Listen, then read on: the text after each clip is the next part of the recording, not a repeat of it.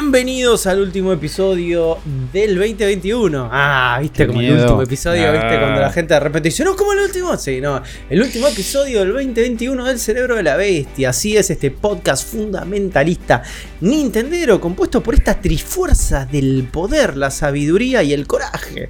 Lo tenemos al señor eh, Ulises Rivas. Vos sos el avatar de la sabiduría, Uli. Eso han dicho. Ese, ese es el lugar que me ha tocado.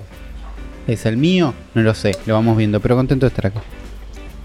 Así es, así es. También está con nosotros el señor Germán Leal, alias Afro. Vos sos. eh, sos la trifuerza del coraje, Afro. Eh, yo me identifico más con la del poder porque tiene. porque es la de Ganondorf y que es, que es Gerudo y toda esa zona medio árabe, así que me, me Ok. Vos identifico más con medio, eso. vos, vos sos medio árabe.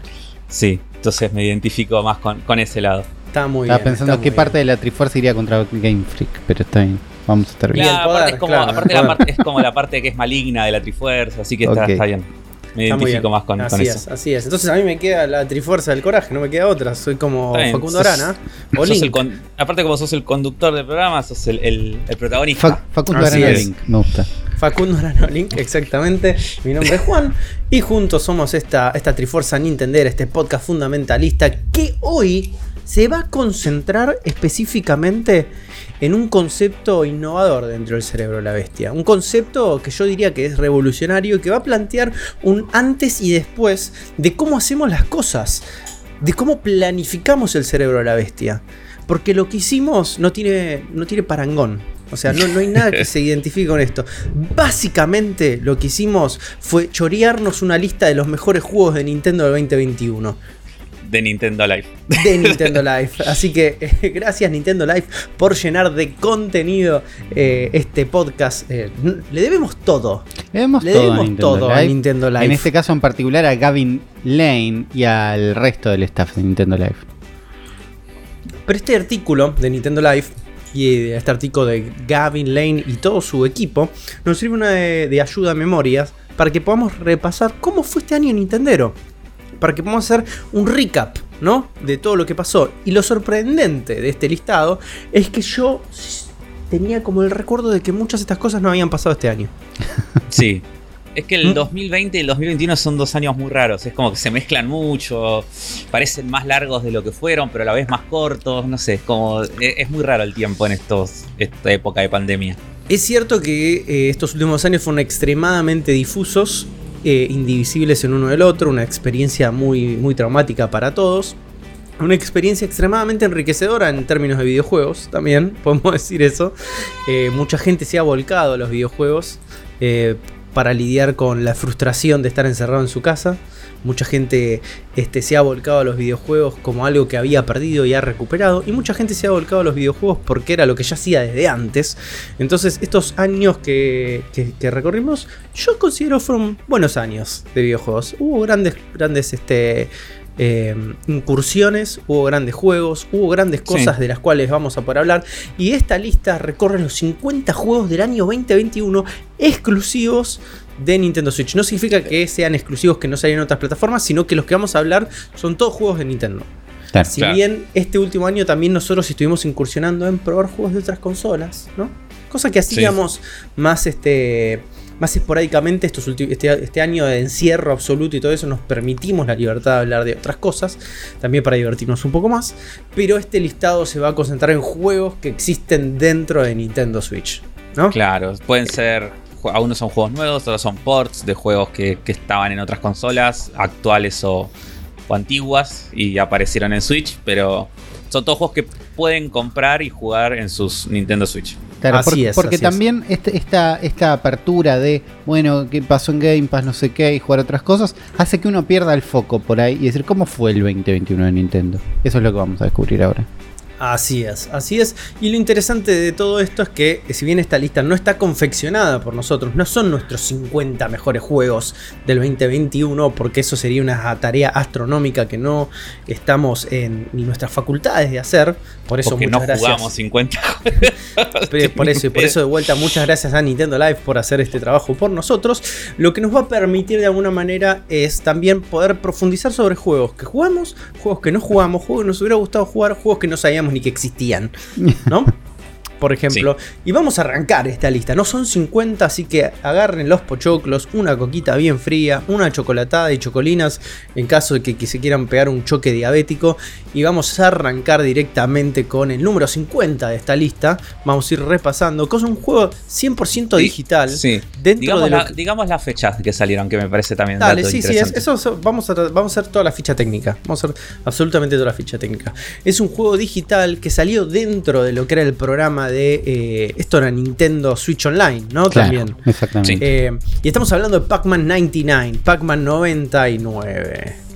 Que salió el 7 de abril del 2021 en Estados Unidos, acá de haber salido a la misma fecha. Sí. Así, que ustedes jugaron mucho más esto que yo, ¿no? Eh, yo no. yo lo jugué, lo jugué creo que dos veces. Yo creo que tres. Tal vez sea Yo creo que ya, es, ya eso es más que lo que jugué yo. Es probable. Eh, a mí me, gustó el concepto de Pac-Man 99. Me parece que funcionaba mucho mejor que el de Mario, que no me gustó para nada. Porque tenés el eh, corazón oscuro. Sí, no, el Mario me pareció muy aburrido. Eh, este me pareció que estaba bueno, me pareció que este era divertido, pero sí me pareció que era como muy difícil. me pareció que era muy difícil. Y no me pareció que tuviera el, el lasting appeal, no sé cómo decirlo en castellano. La durabilidad. que tiene, sí, que tiene el Tetris 99 que a día de hoy, si lo pongo, me, sigue divirtiendo y me sigo copando. Y sí, pasa que este el, Tetris 99 es Tetris. El Tetris 99 es Tetris. Este yo también lo jugué un par de veces. Te entiendo el punto inicial de que de entrada parece como una propuesta un poco más sólida que Mario 35. Jugué Mario 35 mucho más que esto. La verdad. yo no. Porque el, juego base eh, me parecía más atractivo. Me sirvió esto para sacarme las ganas de Pac-Man después de ver la review de Pac-Man de Tim Rogers, como para decir, bueno, quiero jugar un Pac-Man un poco. Y la verdad es que te lo soltaste. Sí, en mí no tenía unas tantas ganas de jugar Pac-Man como así Tetris como así Mario. No sé si a alguien más le pasó. Yo creo que debe haber un grupo de gente más chico que le pegó mucho este Pac-Man 99. Fans de Pac-Man de toda la vida. No sé quiénes son. Yo no lo sé, que nos lo dejen en los comentarios. Yo no tuve ningún tipo de. de, de como de, de piel con este juego, ¿no? Inmediatamente lo jugué, lo probé y dije, no es para mí, es demasiado caótico, no entiendo nada. Ya de por sí Pac-Man no es un juego que esté como muy cercano a mi corazón, es como me da... Eh, entiendo su relevancia en la historia de los videojuegos, pero para mí y en mi historia personal es bastante intrascendente. Nunca me gustó demasiado.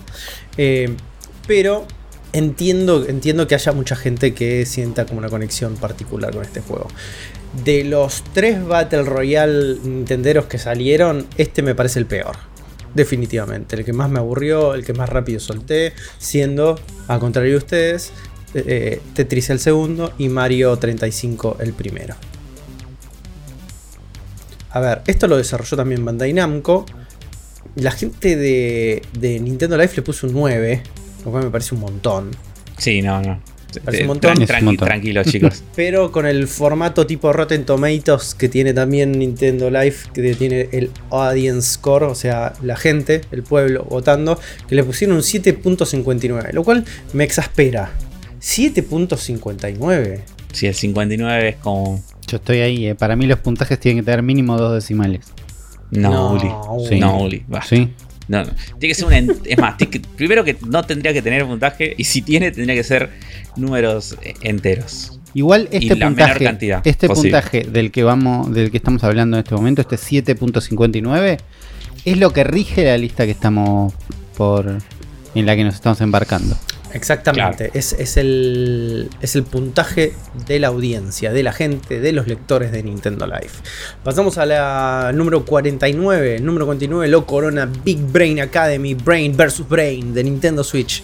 sí, eh, una especie de Brain Training pero multiplayer. Eh, que yo sabía que existía y que, que estaba por salir, salió en diciembre, principios de diciembre de este año. Eh, pero bueno, no sé, no, después no lo, no lo chusmeé ni nada, así que no, no sé qué onda. Pero debe estar bien, debe ser simpático. Yo no sabía ni que existía esto. No sé, ¿esto es un port eh, US de lo del Dr. Kawashima? ¿O es.? No, es otra cosa totalmente distinta. Eh, Big Brain Academy era como. si no me equivoco, era como medio una, una, competencia. Porque están, para, ahí ya te digo, ¿eh? Doctor Kawashima. Me gusta que haya como una especie de. Sí como agujero de conejo de juegos educativos de motivacionales cerebrales en el cual ya encontramos que hay un River Invoca. Porque el del Dr. Kawashima, que es el, el que hace Nintendo, Brain Training. me parece que es, la, continuación esto, me parece. ¿eh? No, no, Big Brain Academy es otro juego, es como... Eh, va, no sé. Yo hasta donde tenía entendido era otra cosa. Y. Pero bueno. Acá, según las palabras de Alex Olney, también de Nintendo Live, en la review que escribió en este maravilloso sitio, dice que tenemos Big Brain Academy Series, que es esto, que empezó su vida en la Nintendo DS con el, ah, con el suceso del Dr. Kawashima Big eh, Brain Training. Entonces empezó, claro, confusas palabras para mí es eso, como te digo, es como una competencia que, salió en su momento, es como inspirado. Eh, no me pasa nada con este juego. No solo no, sabía que existía, sino que lo veo y digo, terminé este podcast y me olvido que existe. No, yo aparte me pongo la camiseta de Dr. Kawashima. Bueno, sí, también dan ganas. no, soy más fan, soy más fan de Kawashima. Dan ganas de la camiseta, eso es verdad. Ok, la gente, la gente de Nintendo Life le puso un 8, lo cual es un, es un buen puntaje. Eh, eh, pero la audiencia el público, el pueblo, le puso un 7.67. Elevándolo por encima de Pac-Man 99, pero por debajo de. Exactamente, el puesto número 48, que es el Mitopia. ¿Se acuerdan de Mitopia? ¿Se acuerdan que existía? juego de 3DS, ah. ¿no? ¿O de Wii U? Eh, ¿Salteamos el 48, que es el FES? No, 48 es Mitopia. Yo en el 48 veo el FES. Vos, Juan, vos, apaga el adblock. El 48 es Mitopia. Qué, raro. Ah, a ver, vamos a hacer un, vamos a hacer un refresh a esta lista. Yo, veo el 48. Yo, les voy a pasar un screenshot para que vean que no estoy mintiendo. Qué miedo. Este, uy, acá hay fraude, señores. Estamos experimentando en tiempo real un fraude.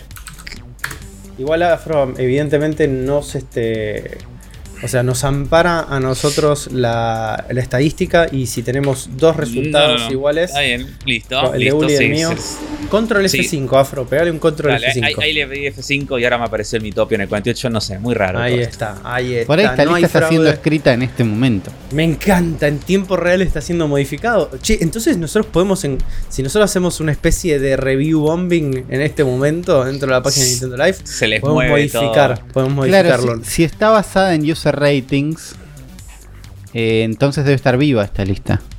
Totalmente.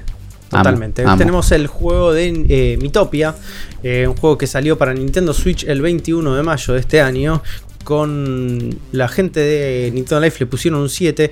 Es este playground de Miss, ¿no? Básicamente. Es como una especie es un RPG de, Es un RPG. Es el RPG por turno. Cajita loca de aventuras de los Miss. Sí, sí, es el que es, como la versión completa de juego entero de lo que era el minijuego de la plaza de 3DS, que eran Ah, que era eso, que eran los Mis como RPG que ibas haciendo aventuras y no sé, qué sé yo. Esto. Una, una incursión extrañísima. Nadie, absolutamente nadie era fanático de los Mis, salvo una sola persona en nuestra caja de comentarios. Que le mandamos un saludo. un abrazo grande para vos, que sos el fanático de los Mis. Espero que este sea tu GOTI 2021 que lo, hayas disfrutado. Este, pero la verdad, no movió la aguja de nadie. No, no. De absolutamente nadie. 7.68 le puso el pueblo. Lo cual, bueno, lo, lo posiciona por sobre encima de Pac-Man 99 también. Sí. Así que vamos al puesto número 47. Pero por debajo del juego que Afro quería saltear. Claro, un juego viejo, un juego que salió hace unos cuantos, cuantos años. De, de FES, puesto número 47. Eh, FES, el juego de Phil Fish, que no sé en qué año salió, 2010, 2011, ¿qué año es este juego originalmente? Es, de la primera segunda tanda de Mega Indies, ¿no? De la primera, sí, del, de la época de Braid y, de Limbo y tipo Super Meat Boy y todos esos juegos. 2012. Exactamente, el Oasis que generó el Xbox Live Arcade en ese momento para los indies. Bueno, este es uno de los primeros juegos que salieron ahí. Sí. Lindo juego. Eh, Phil Fish es una verga, pero el juego está. No, sé. El juego está lindo. El juego está bien. Yo lo jugué en Play 3, me gustó. Me imagino que si nunca lo jugaste de golpe te cae esto en, Switch, estás bien. La pasas bien. Sí, igual en Steam debe estar 33 pesos. Probablemente. Debe haber salido 11 años después este juego. A ver, en Nintendo Switch. Vamos a chequearlo. Pero me parece que sí, ¿eh? me parece que haber salido sí, 2010, 2011. 2012. 2012 dijo Ole. ¿2012? Perfecto, entonces son casi 10 años. Casi 10 años, sí. Bueno, pero es, un juego, es un juego bastante atemporal, ¿no? Desde su decisión, gameplay y todo. Digo, podrías haber salido la semana pasada y le creíamos. Le creía, sí, totalmente. Sí, totalmente. Salió el 14 de abril de este mismo año este port para Nintendo Switch en su versión digital, evidentemente. Salió solo en digital. Que, bueno, tiene sentido también. Y sí. Ya está ¿Quién va a querer gastar plástico para un juego que debe estar en Steam en este momento 200 pesos? Menos. Vamos a chequearlo en este momento. Está a 214 pesos, Afro. Mira. Con impuestos y todo. Así que. Nada, yo se los recomiendo, lo abandoné, este juego. Eh, es muy lindo, pero en un momento llega una especie de rompecabezas raro que no dije, no, no estoy para esto y lo abandoné. Sí sé todo, me acuerdo que tenía una libretita donde me anoté todo, pegué unas buenas vueltas. Yo dije no. Dije no, hasta acá llegué. Puesto número 46, un juego que no sabía ni que existía, pero debe ser un furor en los lugares más oscuros de la mm. internet. Estamos hablando de Case and the Wild Mask. Case and the Wild Mask. Eh, este Afro lo, que lo conoces. Sí, sí lo, tenía de nombre. Eh, lo había visto un poco porque es un juego que dicen que eh, se parece, o sea, en el gameplay a Donkey Kong Country. No lo jugué, obviamente, eh, porque no, como que no me gusta cómo se ve, como tiene una cosa medio en los fondos que son medio, no sé, no me gusta. Es como demasiado plano, yo lo estoy viendo ahora sí. y tengo un recuerdo de haberlo visto, con lo cual lo podemos haber visto en alguna direct. Puede ser, en Alguna situación existió, claramente el nombre no recordábamos para nada, pero sí al protagonista por lo menos un poco. Entiendo que, digan, que, digan que se parezca un poco al Donkey Kong Country. Donkey Kong Country tiene un poquito más de vida en todo. Es un poquito menos estático. No, no, tiene mucha más vida, mucha más vida en todo lo que es visual. Pero en el gameplay decían que, o sea, por la física del personaje, por los movimientos que tiene, también tiene escenas de barriles, tipo de que acá son, como cañones. Son las ganas de que se parezca, no se parecen. Les voy a decir qué es esto. Es, eh, tengo flashes de Vietnam de Jack Rabbit. Bueno. sí. A mí, a mí me hace acordar un poco viendo el gameplay al juego de los Tiny Toons de Sega. También. Pero, pero porque el conejo protagonista se desliza por las sogas. Con, no, no, el conejo de este juego. Ah, se, desliza con las orejas eh, de las sogas, igual que lo hacía Buster en el juego de los Tiny Toons. Mira. Tipo, como que se pone las sogas ahí en la soga y como que. El diseño de personajes está lindo, pero es verdad, no tiene profundidad. Sí, sí, es como los fondos no me gustan. Este, no, la animación tampoco. Está todo bien, ¿eh? Pero falta, un, falta algo. No sabemos por qué este falta. Hizo, por este juego lo hizo un solo pibe. o sea, qué sé yo, no sé cuál es el contexto de este juego. No, aparte está lleno de gemas. Es Just Jack Rabbit, chicos. Busquen Just Jack Rabbit en este momento, compárenlo, pongan. Vayan a algún sitio eso que te ponen un video al lado del otro, ¿viste? Julio, vos seguramente conoces uno. Tengo, sí. Este, y si pones uno al lado del otro, son muy parecidos. Hasta sí, por ahí, qué sé yo. gemas no lo quiero bardear porque por ahí lo jugás y está buenísimo y te, te olvidás que cómo se ve, pero bueno, eso es a mí lo que no me dio ganas de, comprar. estamos en esta lista para, marzo. para bardearlo porque Nintendo Live ya le puso un 9, entonces está bien, está cuidado. Este acá, acá la gente de Nintendo Live dice Case and the Wild Mask es Donkey Kong Country, o sea, para lo que Freedom eh, Planet fue para Sonic, ¿no? Como estas eh, especies como de de eh, homenajes de alguna manera. Em, muy furro esto, ¿eh? extremadamente furro. Sí. sí. Así que me imagino que ahí debe tener como una fanbase bastante intensa. El agente de Nintendo Life le puso un 9 a esto. Lo cual es un montón. Y un 7.74 del lado del pueblo salió el 26 de marzo de este año. Así que aprovechenlo. Vamos al puesto número 45. Una cosa totalmente enigmática. Algo que no, no entiendo qué es. Pero estoy totalmente atraído para entender que estamos hablando que en el puesto número 45 hay un juego misterioso llamado Tori 3D. Tori, que se escribe con E, doble E al final. Sí, yo puse, lo puse en, YouTube y el primer video es un video de Nintendo Live cuyo título es el, plataforma 3D de un dólar que es mejor que Balan Wonderland. Story 3D. es un muy buen título para. Es el titular que hizo que este juego exista. Es un juego de plataformas 3D que veo que es medio como con gráficos medio PlayStation 1. Medio eh, Nintendo 64. Sí, medio Vaporwave. Ojo, me gusta, ¿eh? No, estoy escuchando la música, pero si la música es medio city pop, estoy. ¿Cómo no? No, no, no se ve mal. Eh, la, review lo nombra bien, dice que es short and sweet, colorful mid-90s aesthetic. Eh, no, te, no te puedes equivocar por este precio. Pero, dólar, aparte, está un dólar en la, tienda de, de Switch en este momento. Eso es lo que debe ser que sí. vamos, a, buscarlo. en, las contras, en, las contras para Gloria de Sergio González dice que no se puede invertir el eje I de la cámara y que el, los botones A y B se te mezclan porque debe tener una lógica más de Xbox en un mundo más Nintendo. Puede ser. Probablemente, sí. Ahora, Tori, ¿qué es Tori? ¿Es un canario? Es una. Parece. No, tiene una mochila, tiene una mochila. Yo pensé que era una caparazón, no, cualquiera puede tener una mochila, no, no te convierten. no, no, no, pero porque pensé que era una tortuga, porque veía que tenía algo en la ah. espalda, pero no, no, es un canario con una mochila y lentes de sol. Estoy entre que es un canario, un pollito, ¿no? Sí, también. Y es un pollito en 3D, obviamente, imagínense un pollito 3D, eh, con lentes de sol. Bueno, sí. pero lentes de sol a los John Lennon. Es como que está bien, es como muy canchero este Tori. El gameplay se lo ve como muy, muy simplón, pero pinta divertido, rápido, corre bien, ¿no? Lo cual no sería también como una. No sería tampoco un gran, este, un gran triunfo técnico, porque tiene gráficos de PlayStation 1, claramente. Pero parece simpático.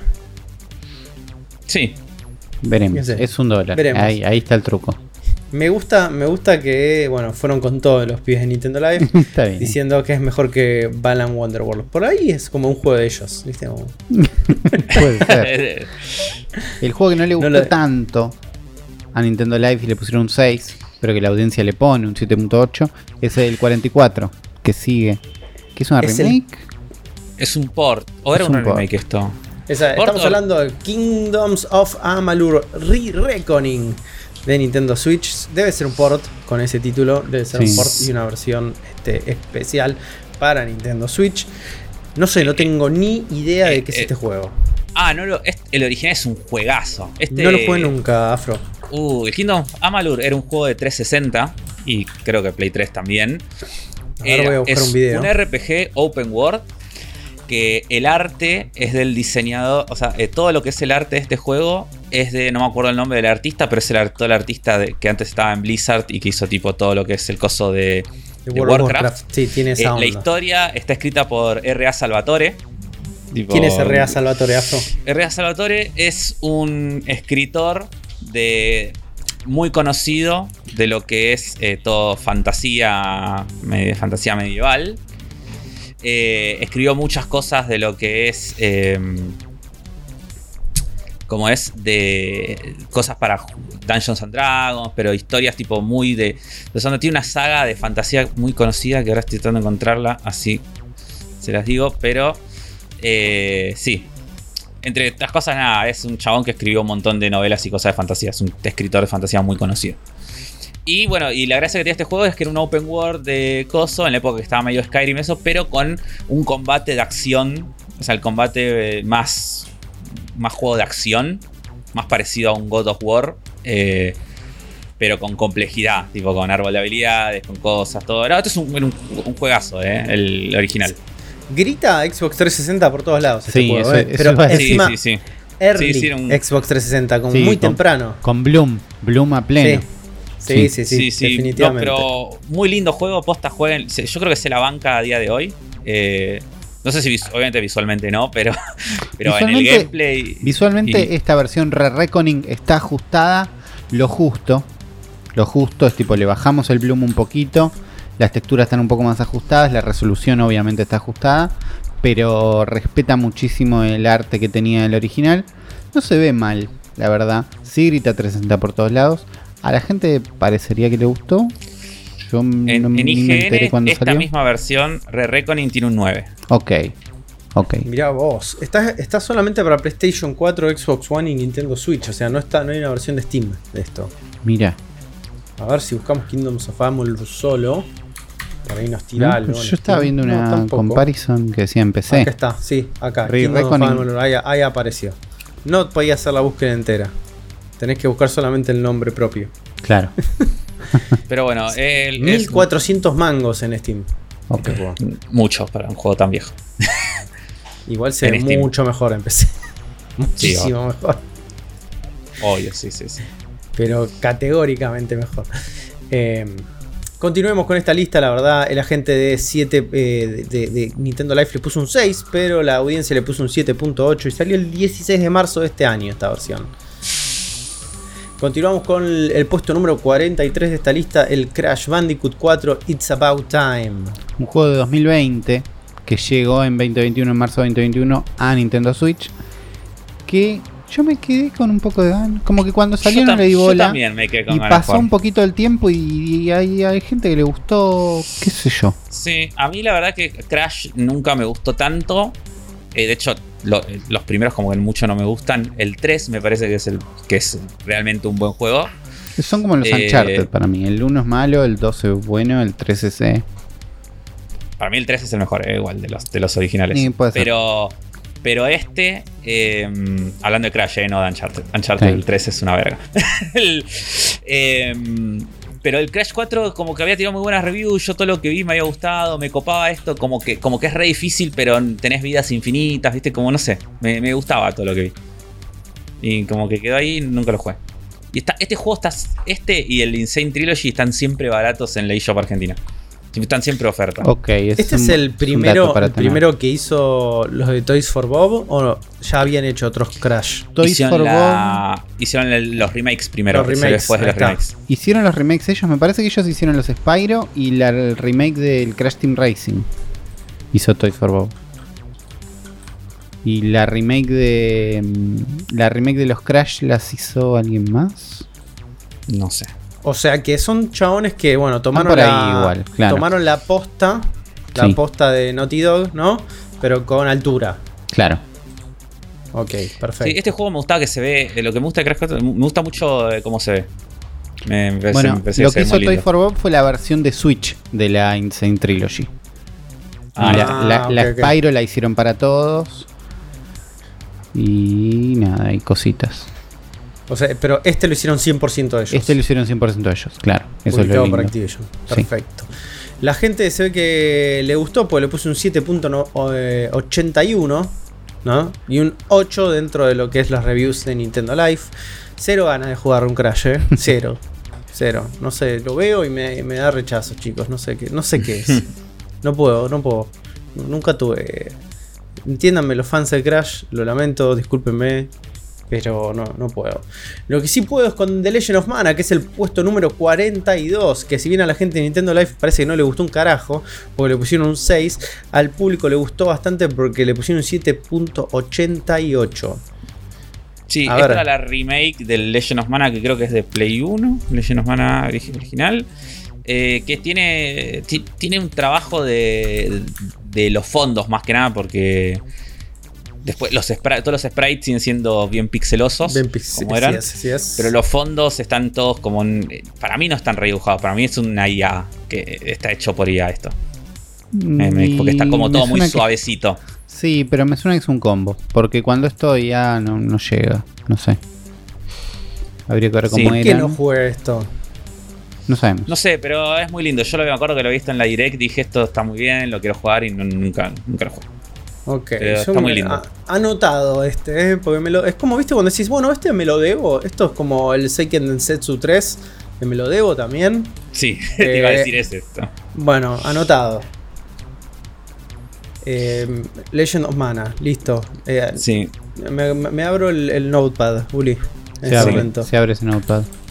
Listo, ahí está. El, el siguiente puesto, 41. Super Monkey Ball Banana Mania creo que hay franquicia, no hay franquicia que me importe menos en el mundo que Monkey Ball. No sé, porque yo siento que me estoy perdiendo algo. Que, que falté a la escuela el día que todos se hicieron fans de Super Monkey Ball. Para mí, Monkey Ball es tipo. Es como que nos quieren hacer creer que hay, mucha gente en el mundo fan de Monkey Ball, pero nadie es fan de Monkey Ball. Y lo siguen sacando porque es, una conspiración. ¿Es algo que tuvo éxito en Dreamcast? Pues se ve eh, así. Que no sé si este, se ve muy de Dreamcast. No te voy a negar. A ver, el apil es de culto de este juego. 100%. Es un juego de culto. Es un juego que sí, bien viene de la generación de 32 bits de, de Sega en ese momento. Si no lo jugaron, no jugaron nunca un pedacito, se los recomiendo jugarlo. Porque es. Yo, yo jugué, yo tengo, el de, yo tengo el de 3DS.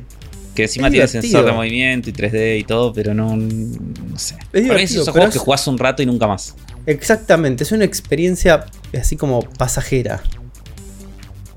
Pero todo lo estás pasando bien, es como. Es un juego simple, no, no propone nada, sos una bolita, man. Es como. Tienes que llegar de punto A a punto B. Es como jugaste 25 millones de juegos así, como este. Como el Marvel el Mania, pero con un mono. exactamente, con un mono adentro o con Sonic en este caso. Porque se puede tener a Sonic adentro de una bolita. Em, este juego salió el 5 de octubre de 2021, obviamente desarrollado por Sega. La gente de eh, Nintendo Live le puso un 7, pero el pueblo habló y le puso un 7.88. Pasa que es un muy buen monito. Vamos a, vamos decir la es un monito lindo. Es un buen monito. ¿Qué quieren que les diga? Por ahí el 70% de su éxito es ese monito. En el puesto número 40, otro gran este, pendiente del este cerebro de la bestia. Sí, cómo me debo este juego. No, eh, este juego está caro en verano. En todos lados, chicos. Está caro en todos lados. Me comprometo a comprarlo en el verano, no importa que te caro. Está caro en, Xbox, está caro en Switch, está caro en todos lados. Estamos hablando de Fatal Frame, Maiden of Blackwater, que salió el 28 de octubre de este mismo año. Este Project Zero, ¿no? Eh, este juego dentro de la saga Fatal Frame que había salido para Wii. Wii U, Wii U. Era uno de estos juegos perdidos en Wii U, ¿no? Eh, que están haciendo desembarcar. Y está en Xbox, ¿eh? Este juego. ¿Está en Xbox? Está en Xbox. Pero también está caro. Cuatro mil y pico de pesos. Claro. Sí, señores, yo lo tengo. Mi wishlist en este momento está, salada. está esperando la oferta ahí. Está esperando la oferta, sí, se parte en cualquier momento esa festa. Podrían tirar la gente de Koei Tecmo una oferta navideña de este juego. Pero yo, eh, en el momento en que baje un poquito de precio, este yo estoy re adentro. Los Fatal Frames son juegos que jugué ¿Puede ser en PlayStation 2? ¿Sí? ¿Eran de PlayStation 2 el primero o el segundo? ¿O me estoy confundiendo el Siren? ¿El Siren es de PlayStation 3? El Siren es de. Sí, o de 2. No, no. Es ahí, pero jugué Pero Fatal Frame Play 2 yo jugué, me parece. ¿eh? Jugué muy poco Fatal Frame. Eh, recuerdo. Del 1 al 3 son los 3 de Play 2. Eso seguro, eh, te digo. Ok. Sí, sí, sí, son los 3 de Play 2. El 4 es el que era de, de Wii U. Y este es, este es el, 4 o es el 5? Este es el de Wii U. Eh, este es el de Wii U, sí, por ti acá.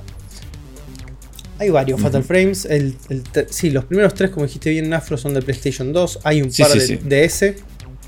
Este, y después está el Project Zero 2, que es el de Wii. Y después este Fatal Frame Maiden of Blackwater, que era para Wii U. No sé, chicos, yo tengo ganas de jugar un juego con gimmicks de cámaras. Hace un montón de tiempo. Si tienen juegos que tengan gimmicks con cámaras de fotos, me avisan, lo dejan en los comentarios porque tengo ganas. Estoy para eso, ¿eh? Y aparte, bueno, horror japonés por todos lados. No sé, compro. Es como para mí. Es para mí. La gente de Nintendo Life le puso un 8. El pueblo le puso un 7.9. Así que nada, bastante bien bastante bien. Ahora vamos probablemente a un juego que el único que tenga información sobre esta saga y sobre este título en particular es Afro. Porque en el puesto número 39 está la saga Wise. ¿Viste si dice Wise? Eso iba a ah, preguntar. Yo, no sé ni cómo se lee. no, es verdad, tenés razón. Tenés razón, Afro, sí se is. yo siempre le dice is. No sé cómo se dice. No, se dice is. Tenés razón. Tienes eh, razón. Es una saga que. Bueno, este es el Is 9, Monster Nox. Es una saga que tiene 9 juegos y es como un montón. Y es una saga de RPG japoneses, de acción en. de RPGs de acción japoneses, de mundo semi-abierto. O sea, a lo, a lo Xenoblade. O sea, mapas grandes, vas tipo. Eh, haciendo cosas. Y nunca jugué a ninguno. Eh, y dicen que están re buenos, pero no sé, nunca jugué a ninguno. Yo los veo y me parecen extremadamente genéricos. Es como, no, eso es lo que no me motiva a jugarlo. Pero, pues qué sé yo, por ahí están buenos. Para jugar esto juega el Tales of no sé qué que a la gente le gustó. Claro, juego más un Tales, sí, sí, sí. Igual digo, si hubo nueve anteriores y sigue iterándose, es porque algún atractivo fuerte debe tener. algo debe No, dice que están buenos, eh, fuera de juego. O sea, dicen, la gente le gusta. La, vez pasada me vi eh, como esto, un ensayo sobre los primeros dos o tres eh, is, ¿no? y me llamó la atención que en inglés se llamaban is. los chabones le decían is, no le decían wise. Entonces decía, ¿Por qué le dicen Wise? Porque no, no, eh, es, es, Is. Se, le dice Is. En japonés se le dice Is también. Así que. Bueno. Estoy viendo el gameplay de este juego. está bastante bueno, ¿eh? Está bueno, sí, sí, sí. Y se ve lindo, tipo, este, sí. No está mal. Combate medio Xenoblade con mucho, mucho rol.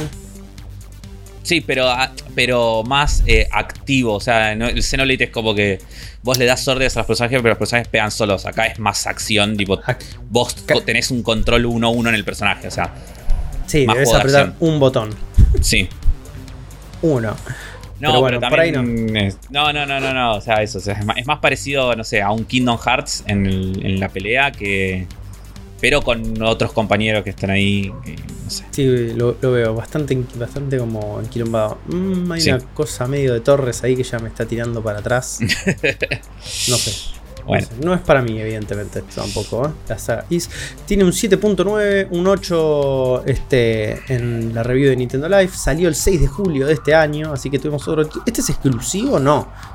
Este eh, tiene que haber salido en todos lados. Este, PlayStation, salió, salió, en todos lados. Que salió. Eh, por lo menos salió en PlayStation 4 y 5, donde dice Nintendo Live que la performance es un poco mejor.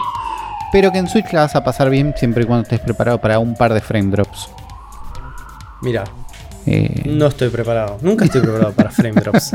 Es como que, ¿para qué me decís eso? Si sabes que no lo voy a estar preparado. No voy a querer eso en mi vida. No me lo digas. Número 38 tenemos a Action Verge 2. Así eh, es, la secuela de este, este Metroidvania que salió el 11 de agosto de este año. Yo el 1 no lo terminé, chicos.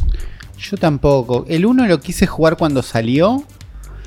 Para cuando lo pude jugar, o sea, para cuando tuve la posibilidad, digo, ya me lo puedo comprar, está en plataforma, está en Switch, no sé qué.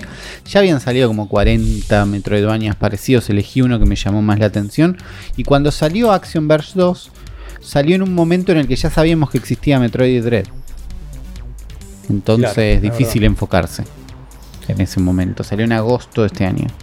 ¿Vos, Afro, lo terminaste eh, el 1? ¿Lo jugaste entero? No, no, no, lo jugué muy poco.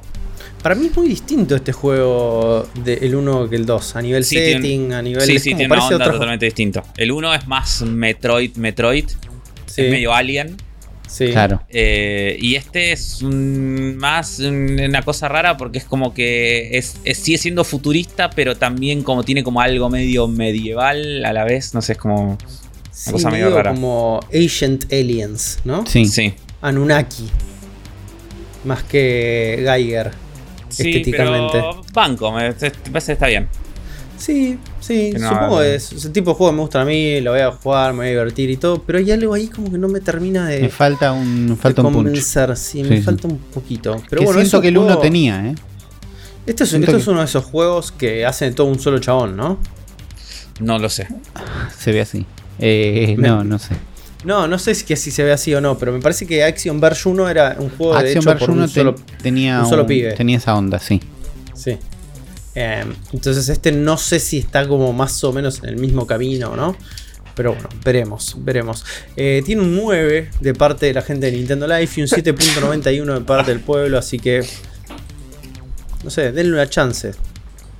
Si, si les copan los Metroidvanias. Eh, acá, un juego que detesto, que odio, eh, está en el puesto número 37, pero lo odio de una manera así visceral e histórica, ¿no? El primer Dark Souls, antes de que Dark Souls fuera una idea, ¿no? un concepto en la mente de algún enfermo.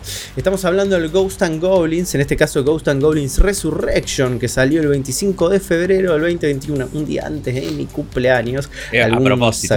Sí, obvio, obvio, para cagarme la existencia, ¿no? Yo este juego lo odio, chicos, lo odio. O sea, es como difícil al pedo, es feo, no me gusta.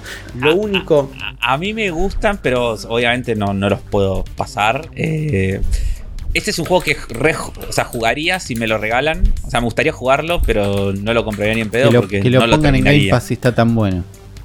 Sí, sí, viste que es eso. Entonces, lo eh, único bueno, lo único bueno que sacó esta saga es a Firebrand. ¿No? eh, Firebrand básicamente es la gárgola de Ghosts and Goblins, ¿no? Que tiene sus propios juegos, que son los Gargoyle Quest, que son muy buenos juegos, muy distintos al Ghosts and Goblins. Eh, y les, recomiendo que vayan todos en este momento, si no lo hicieron hasta ahora, en Nintendo Switch Online tienen el Demon Crest para jugarlo, que es un juegazo de Super Nintendo. Y es superior en todos los aspectos al Ghost and Goblins. Lo que tiene esta versión, lo que tiene es que el arte es lindo. Es muy lindo. Que se ve bien, es lindo y feo al mismo tiempo. bueno, pero sí, es como cuando es feo a propósito es lindo. Bueno, hicieron eso bien, digamos. Sí, claro, por ahí. A mí cuando hacen las cosas feas a propósito, banco. Es una decisión. Es una decisión. Se ve lindo y, feo. Sí. Todo eso. pasando al siguiente puesto, puesto 36, eh, un juego que sí jugamos. El primer GOTY del año. Y que sí nos gustó mucho es eh, Shadow. Ok, esto lo jugaron ustedes, yo no lo jugué. ¿No jugaste? Ah, pues sí lo había jugado. No, no, no, lo jugué. Jugué muy poquito y lo abandoné. Ah, eh, ah. Lo, jugó Rippy mucho, lo jugó Sergio mucho y ahí nos confundimos y creímos que todo el mundo lo jugó. Un juego de enero. Un juego de fines de enero. enero, para mí, juegazo. Eh, mucho mejor que Messenger. Ahora que ya juega los dos, puedo decirlo. Eh, Nintendo Live le puso un 9. La gente le puso un 7.97. Eh, yo, yo, estoy más cerca del puntaje de Nintendo Live que del de la gente. 8,3 en mi Notion de juegos de Bully. 8,3. estás, estás enfermo, Bully. Sí. Un 32 le tengo puesto. 8,32. 8,3. No, es un 8,3. un plataformero puro y duro, ¿no? Plataformero puro y duro, con niveles, con buenas habilidades, con buena curva de dificultad. Difícil, pero lindo. Unos buenos robots, unos buenos filtros mm. RT.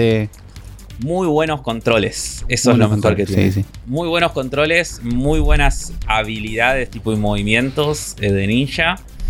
Eh, y un juego que hace muy bien lo mismo que hace Metroid Dread, que lo hablamos, con, lo hablamos en las dos reviews de ambos juegos, que es esto de perdiste 800 veces en, contra el boss eh, o, en la parte del nivel, pero en el momento en que lo pasás, lo pasás tirando unas magias que te sentís que sos eh, un speedrunner, eh, el speedrunner más, más picante del oeste. Bueno, lo que tenía también de que era te colaboraba con ser el speedrunner más picante del oeste, era muy buenos checkpoints.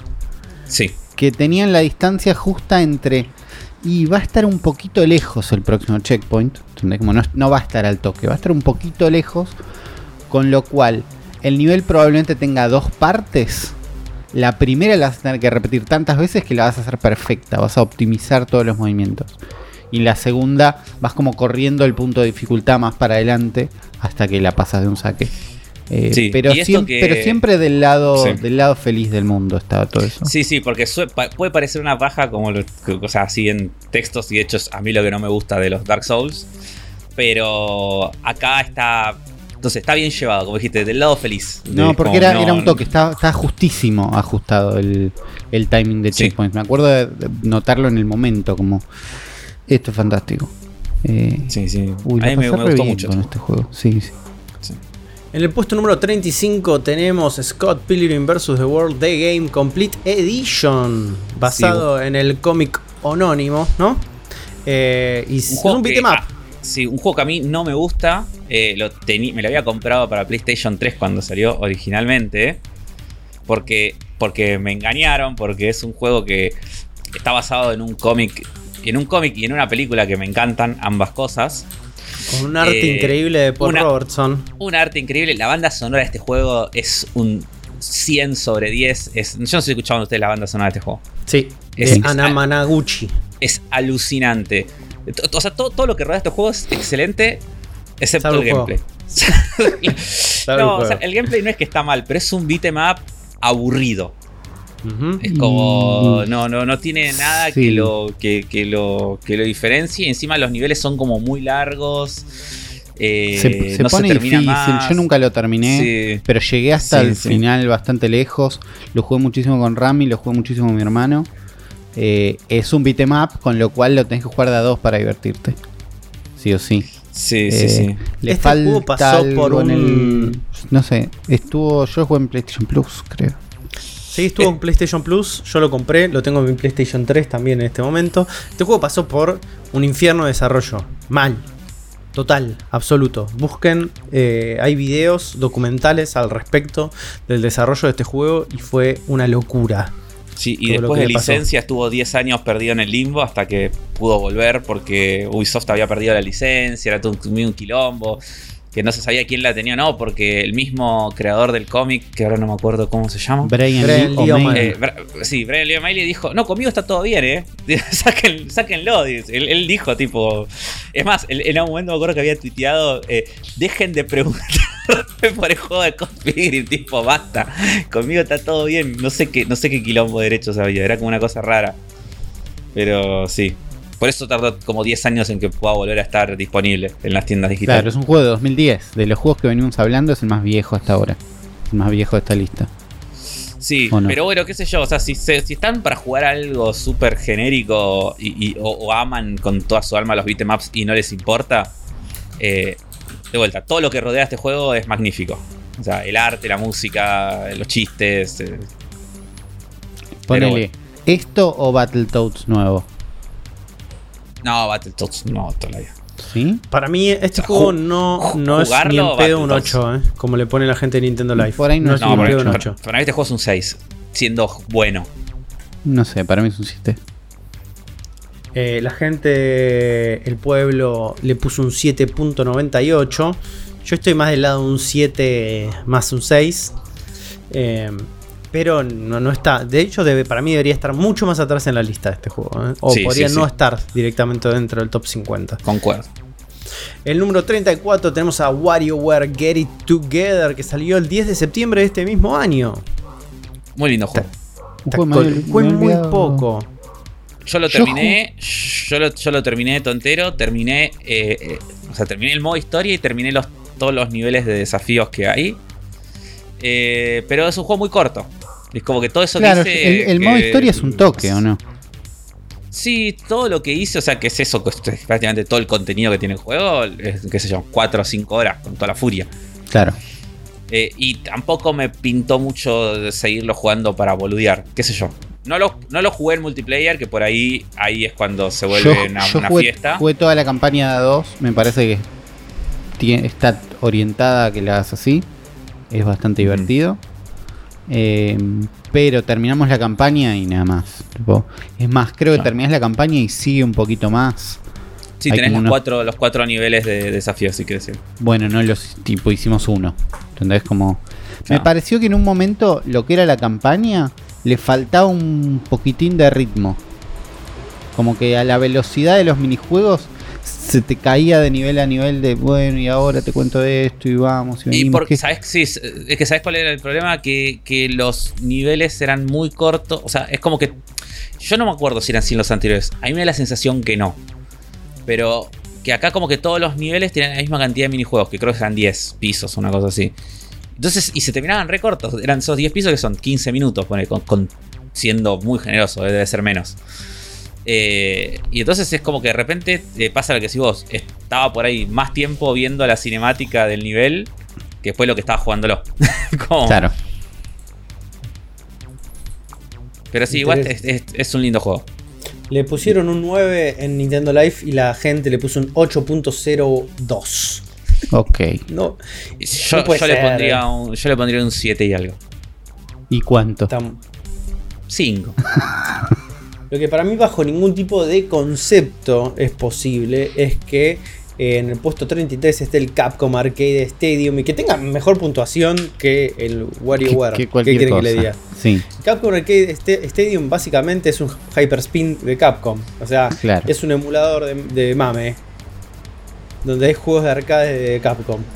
Que sí, tienen una interfaz muy linda, tienen como ahí los cositos y todo, pero digo. Pero tiene, tiene un salón de arcade recreado en 3D muy lindo. Usando el Ari Engine. Nada que no, que no, te pueda hacer este un modder con mucha onda. ¿Qué sé yo?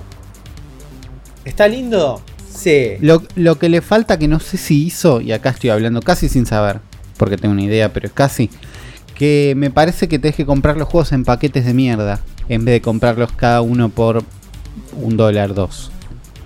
Con lo ah, cual, en ese contexto hubiera sido, ¿entendés? Como te armás tu arcade con 15 pesos te, y un Strike Fighter de 2 pesos, un tuki tuki tuki, te lo armaste.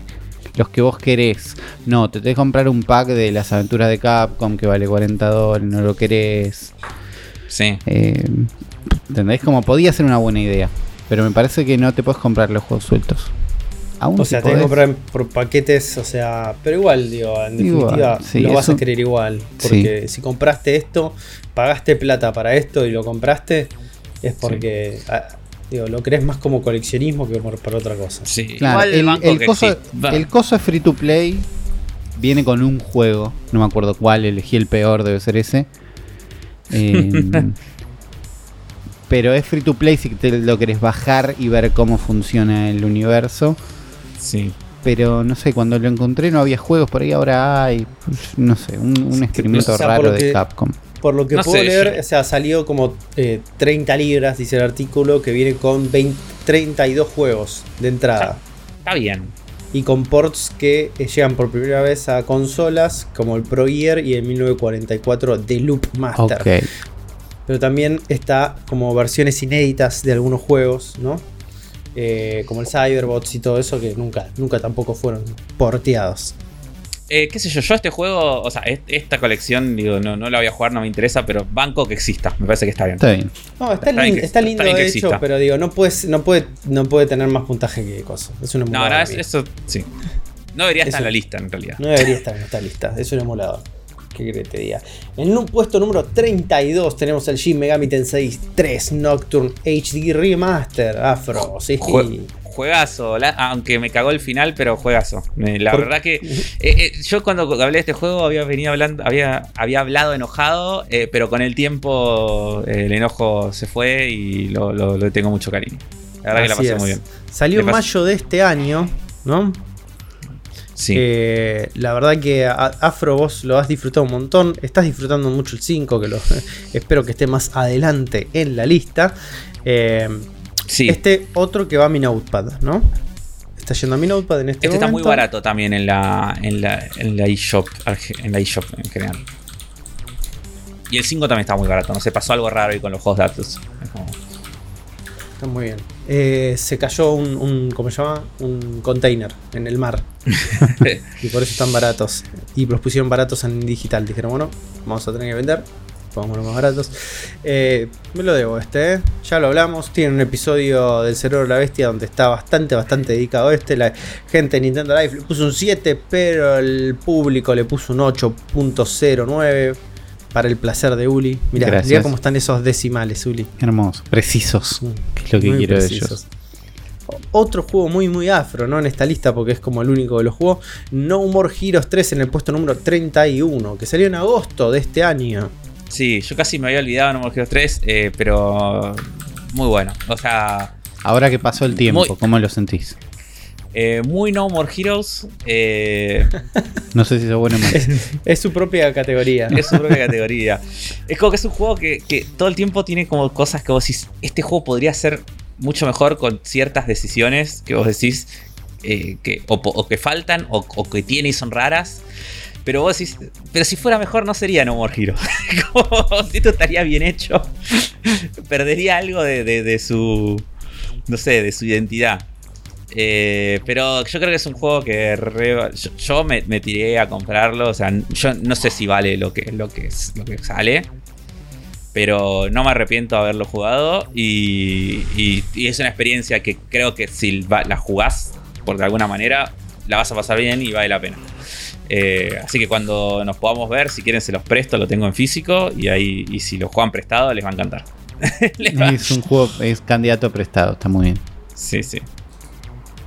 Excelente. Vamos a pasar hacia el próximo número de esta lista y para eso tenemos que apretar un botón. Y entonces nos vamos al puesto número 30 que está el Nino Kuni 2 Revenant Kingdom. Eh, yo misterio para mí que es Nino Kuni. Yo jugué al 1 en PlayStation 3. Eh, de hecho, lo compré en el lanzamiento porque yo estaba recontra hypeado por el Nino Kuni antes de que salga. Porque recordemos que era un juego de rol de Level 5, una empresa que hace muy buenos juegos. Eh, ellos, por ejemplo, toda la saga de Profesor Layton. Eh, y hace también RPGs copados, como un RPG de Play 2 que me encantaba mucho, que era el Rogue Galaxy. No sé si vos lo jugaste, Juan. No. Gran juego de PlayStation 2, pero bueno. Lo estoy buscando en este momento. ¿eh? eh es una, buena, empresa de, que, en general. Y eh, con el arte del 1, que era que había trabajado directamente Estudio Ghibli, haciendo las cinemáticas y con todo el estilo gráfico y visual y todo. Y nada, lo recontra esperaba y cuando lo jugué la verdad que no me gustó. No lo terminé nunca. Era una especie de Pokémon en este mundo, en este mundo de Ghibli, con bichitos muy Ghibli. Pero que el combate era en tiempo. Era, no, no, era en tiempo real. Era más o menos en tiempo real. Te podías más mover. Más o menos en tiempo real. Sí, pero lo que tenía, lo que a mí me acuerdo que, que fue lo que me hizo dejar jugarlo, era que vos no podías controlar a tus compañeros.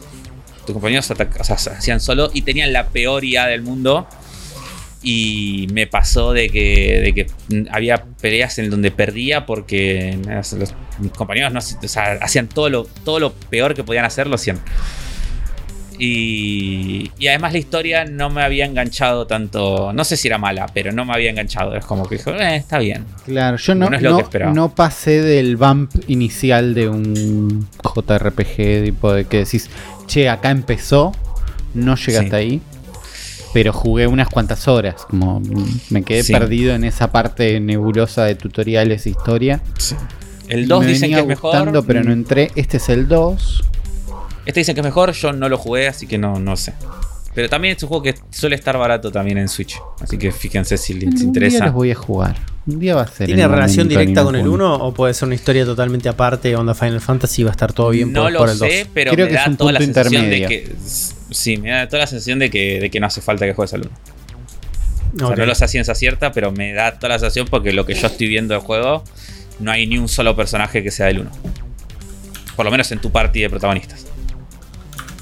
Eso me sirve un montón.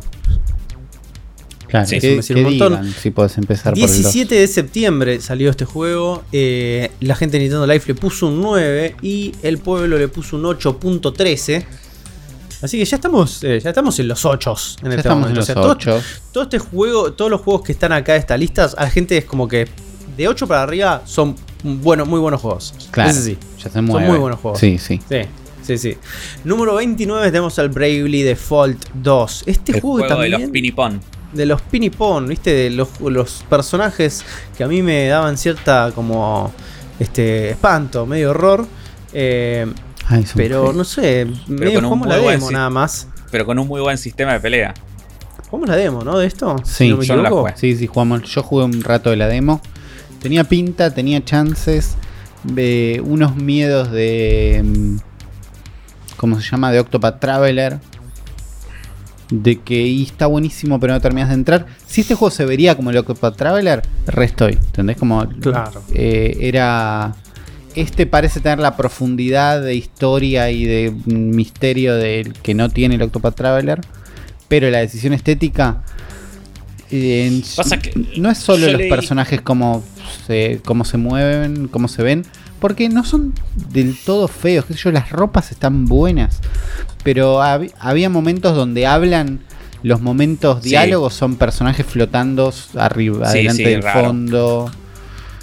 Como... tiene, decisiones estéticas medio raras. Eh, a mí me gusta cómo se ve, eso no es, lo que me tira para atrás, sino que, que yo el Bravely Default 1 es un juego que tampoco terminé por que lo compré esperando el regreso de Final Fantasy, de los Final Fantasy de Play 1. Eh, y la historia era una verga, la historia de Bravely Default 1. Y, la de este escuché que tampoco estaba buena. Ah, y que es lo mismo que le pasa a esta gente. ¿eh? Esta gente es como que está en esa. Está como hace muy buenos sistemas de pelea. Eh, cosas visuales, si no son buenas, por lo menos son interesantes. Sí. Eh, pero no, no contraten guionistas, chicos. hay un hueco ahí, claro. Hay un hueco de guionistas, sí, sí, faltan guionistas. No sé. Pero bueno, por eso yo había leído que la historia no estaba buena, entonces eso es como dijo, ya está. el Team Asano es como el desarrollador de este juego. Salió el 26 de febrero, mi cumpleaños de este mismo año. Eh, la gente le puso un 8.14 y Nintendo Life le puso un 8, así que bastante, bastante ahí como estable ese, puntaje. En el puesto número 28 tenemos el Famicom Detective Club, The Girl Who Stands Behind. Recuerden que son dos partes. Sí, esta, es la esta, es la primera. Este es el que jugué y terminé yo. Claro, esta es la, eh, precuela. Sí, me gustó mucho este juego. Yo me no, lo la precuela es el que. Ah, no. Sí, esta es la, esta es la precuela. o sea, este es el que eh, es este, este, es el segundo, pero que es la precuela, entonces se juega el que quieras. Cuenta sí, cuenta cómo arrancas y todo. Eh, me re gustó este juego. Me lo debo todavía, pero el otro me gustó mucho. El de Missing Her, así que mm, este, sí, sí. Eh, a mí me gustó. se, se, ve hermoso. Se ve hermoso, sí. Eh, se ve hermoso. Eh, tiene como un. Está muy bien escrito, sorprende. Yo no sé la verdad si, si lo retocaron los guiones y los diálogos respecto a la versión original. Pero si la versión original tenía exactamente los mismos diálogos que esta, es bastante sorprendente porque no se siente como algo que estuviera escrito a finales de los 80. se siente como. Nada, podría ser una visual novel nueva perfectamente y no no se siente. Eh, y nada, está muy buena, la historia está muy buena, el desarrollo, el final, tipo la resolución del misterio está buena y es satisfactoria. 8.15 de parte del pueblo, un 8 de la gente de Nintendo Life, salió el 14 de mayo del 2021, así que digo, otro juego que entra también dentro de esta categoría. Y recuerden, vino en dos partes, así que ahora vamos a ver en qué puesto está la parte, la segunda parte, que en realidad era la primera, porque este vino después, pero canónicamente pasa antes. Es un bardo. Vamos a puesto número 27, Persona 5 Strikers. Que si me decías es un Persona 5, pero de fútbol, me parece que me emocionaba más. Pero un poco. y a la gente le gustó este juego. Siento que es el, el Hyrule Warriors de otra parte de la internet. Sí, yo las cosas que estuve escuchando es como que parece que se aleja bastante de las cosas de los Musou, como que no, como que no están buenas. Es como. Sobre todo porque, ¿sabes por qué? Porque este juego no está hecho por Koei Tecmo. está hecho por Atlus. Entonces es como. Todos esos vicios de Koei Tecmo no los tiene. Claro. Eh, ¿El Hyrule Warriors sí, lo hace Koei Tecmo? Sí. Sí. Claro. igual está bastante bien para hacer ellos, pero este como que tiene, este tiene como otra estructura de juego. Este es como, yo lo que escuché, no lo jugué de vuelta, esto lo escuché en reviews, eh, que dicen que, que es más como el Persona 5, pero que cuando vos tocas un enemigo, en vez de entrar en un combate por turnos como entrarías en, nada, en un coso, en el Persona 5 normal, sí. entras como en una mini arena de combate Musou. Es como que esa es la movida. De te tiran una cantidad estúpida de enemigos. Claro, pero es una arena, no es que es vos como en el Hyrule Warriors que estás en un mapa gigante que tenés que ir recorriendo haciendo objetivos eh, tipo guerra. Como si lo que es un dungeon, que cada vez que chocas a un enemigo te transporta a estas arenas donde peleas. Ahí y, hay navegación en las arenas o es simplemente un círculo que no peleas y listo? No lo sé, no lo juego. no, te sabría decir. A mí igual no, no, me deja de ofender que de golpe salió un P5S y todo dijimos, ¿es Persona 5 para Switch? No, sí, no, para nada. Es un muso. Eso le hicieron a eh, propósito, ellos sabían que la gente iba a pensar. Ellos sabían lo que hicieron, bueno, que Aparte, a mí me da bronca, ¿sabes qué me da bronca? Que este juego, o sea, yo no lo jugué tampoco porque es un juego que es continuación directa del Persona 5. O sea, si no jugaste el Persona 5, no puedes jugar esto. Claro. Eh, Entonces yo, ya yo ya no voy a jugar nunca el Persona 5 hasta que no salga en Switch. Decidísimo. Y yo, lo tengo, lo tengo en Play 4 en este momento, ahí como bajado, prestado. Yo lo tengo eh, prestado en Play 4 y acá bajo mis pies en la PlayStation 3, pero... Sí, yo lo, tengo en la 4 y lo, jugué bastante, pero no lo, nunca lo terminé porque no me terminó copando tanto como pensé que me iba a copar. Así que... Descubrí que soy más una persona más de Shin Mami Tensei que de, que de persona. Mira. Mira, porque me gusta más que vaya a los bifes. Eh, y, toda la parte escolar y visual novel de Persona es como que está, está bien. Pero en Persona 5 siento que ya es demasiado. Es como, bueno, déjame jugar. Como que siento que ya estoy más son demasiadas cantidades de horas haciendo eso. Y muy separadas de, las partes. No tanto RPG. Sí, o están muy separadas ambas partes. Eso es lo que sentí en Persona 5. Como que estás jugando 5 horas de Visual Novel y después, no sé, por ahí son 5 horas seguidas de JRPG. Y a mí, por ahí hubiera preferido que estés más, no sé, más enganchado. Más dosificadas. Sí. Vamos al puesto número 26 de esta lista, eh, un juego también que jugamos bastante, pero que yo particularmente abandoné de manera muy muy temprana. Es el New Pokémon Snap, que salió el 30 de abril de este mismo año.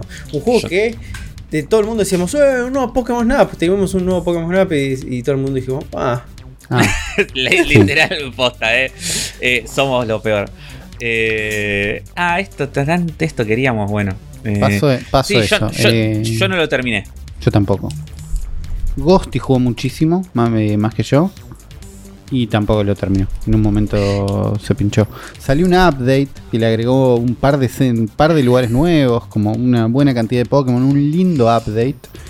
Y aún así, no sé, no sé, algo, algo se apagó. Sí. En su defensa, tengo que decir que su juego se ve muy lindo, se ve mucho mejor visualmente que todos los Pokémon que hayan salido. No, y se, ve eh, mejor de lo que parecía que se iba a ver.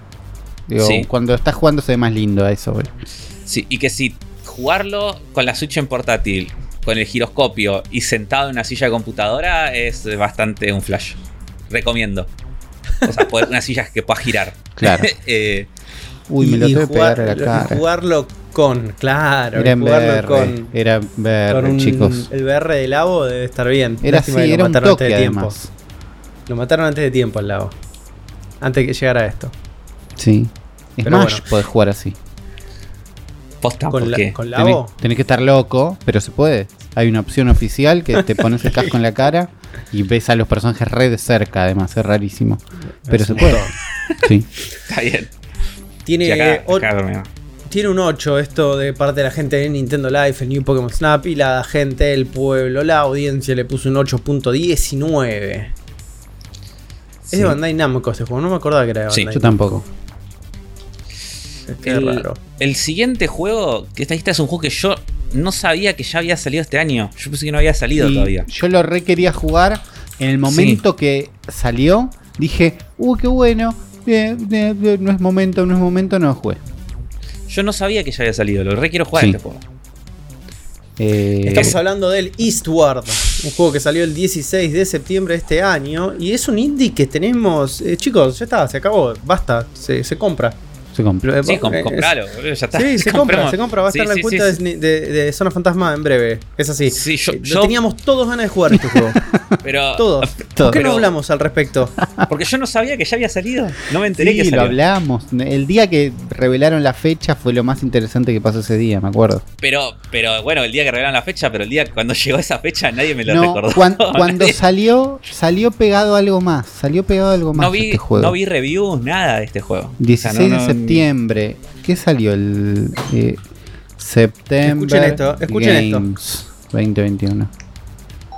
Estamos entrando a la eShop en este momento. Ya está, listo, se acabó. Eh, digo, teníamos todos ganas de jugar este juego. ¿Por qué no lo jugamos? ¿Por qué no lo estamos jugando? ¿Qué nos pasó? Vamos a averiguarlos en el resto de la lista porque seguramente va a coincidir con fecha de otro lanzamiento. Es seguramente. Tiene un 8.2 de parte del pueblo y un 8 de la gente de este, Nintendo Life. No sé, chicos, esto era como. Era un mix entre. Eh, juego dungeon así Zelda con The Last of Us. Y, sí. Salió el Wario ese mes. Salió de Medium, que si bien no fue un gol, lo. Ah, no, no salió de Medium. No, de Medium me año pasado. No, llama a Google, decirles que está mal. Pero salió Wario. Salió Wario ese mes que siento que se puede haber llevado nuestra atención. Muy probablemente. Así que bueno, vamos allá a buscarlo. Mientras tanto, vamos a pasar a otro juego que, chicos, yo también lo quiero este. No sé, Uli, ¿vos estás conmigo en esta? ¿En cuál? A ver. Cruz en el puesto número 24. Dice que está 24. Sergio nos apagó la, esta, llama es de las que apagó Sergio. Nos la bajó así, Sergio, así en plural, sí, sí. Porque este es el tipo de, juegos de manejo, juegos de auto, juegos de, de carreras que me gustan a mí. Puse el video de la review GN y arranca con un primer nivel donde estás corriendo en un mundo lleno de dinosaurios. Yo me vi un gameplay, me vi un streaming de un par de horas de, de, de Kyle jugando este juego. Y dije, lo requiero. Y Sergio dijo, juega al Asphalt, es igual y gratis, basta. No, vale la pena 40 dólares. No, tiene, dinosaurios el asfalto. Tiene caso a Sergio González. Basta. Estamos, eh, o sea, Igual edita este podcast, entonces le decimos que lo queremos mucho. Obvio que lo queremos un montón y siempre tomamos en cuenta su recomendación, pero man, o sea, explosiones, dinosaurios y Cruising USA, digo, no, no, no hay manera. Porque esto es parte de la saga, ¿no? Cruising the World, Cruising USA. Es un port de un arcade, por lo que tengo este. Eh, ahí en, mi cerebro en este momento. Y es un juego que salió el 14 de septiembre de este año. Eh, todo explota, todo va rápido. El gimmick de este es que es un cruising a través del tiempo. Como viajas en el tiempo. Okay. Ah, hermoso los niveles son como en el futuro o en el pasado, es como tipo.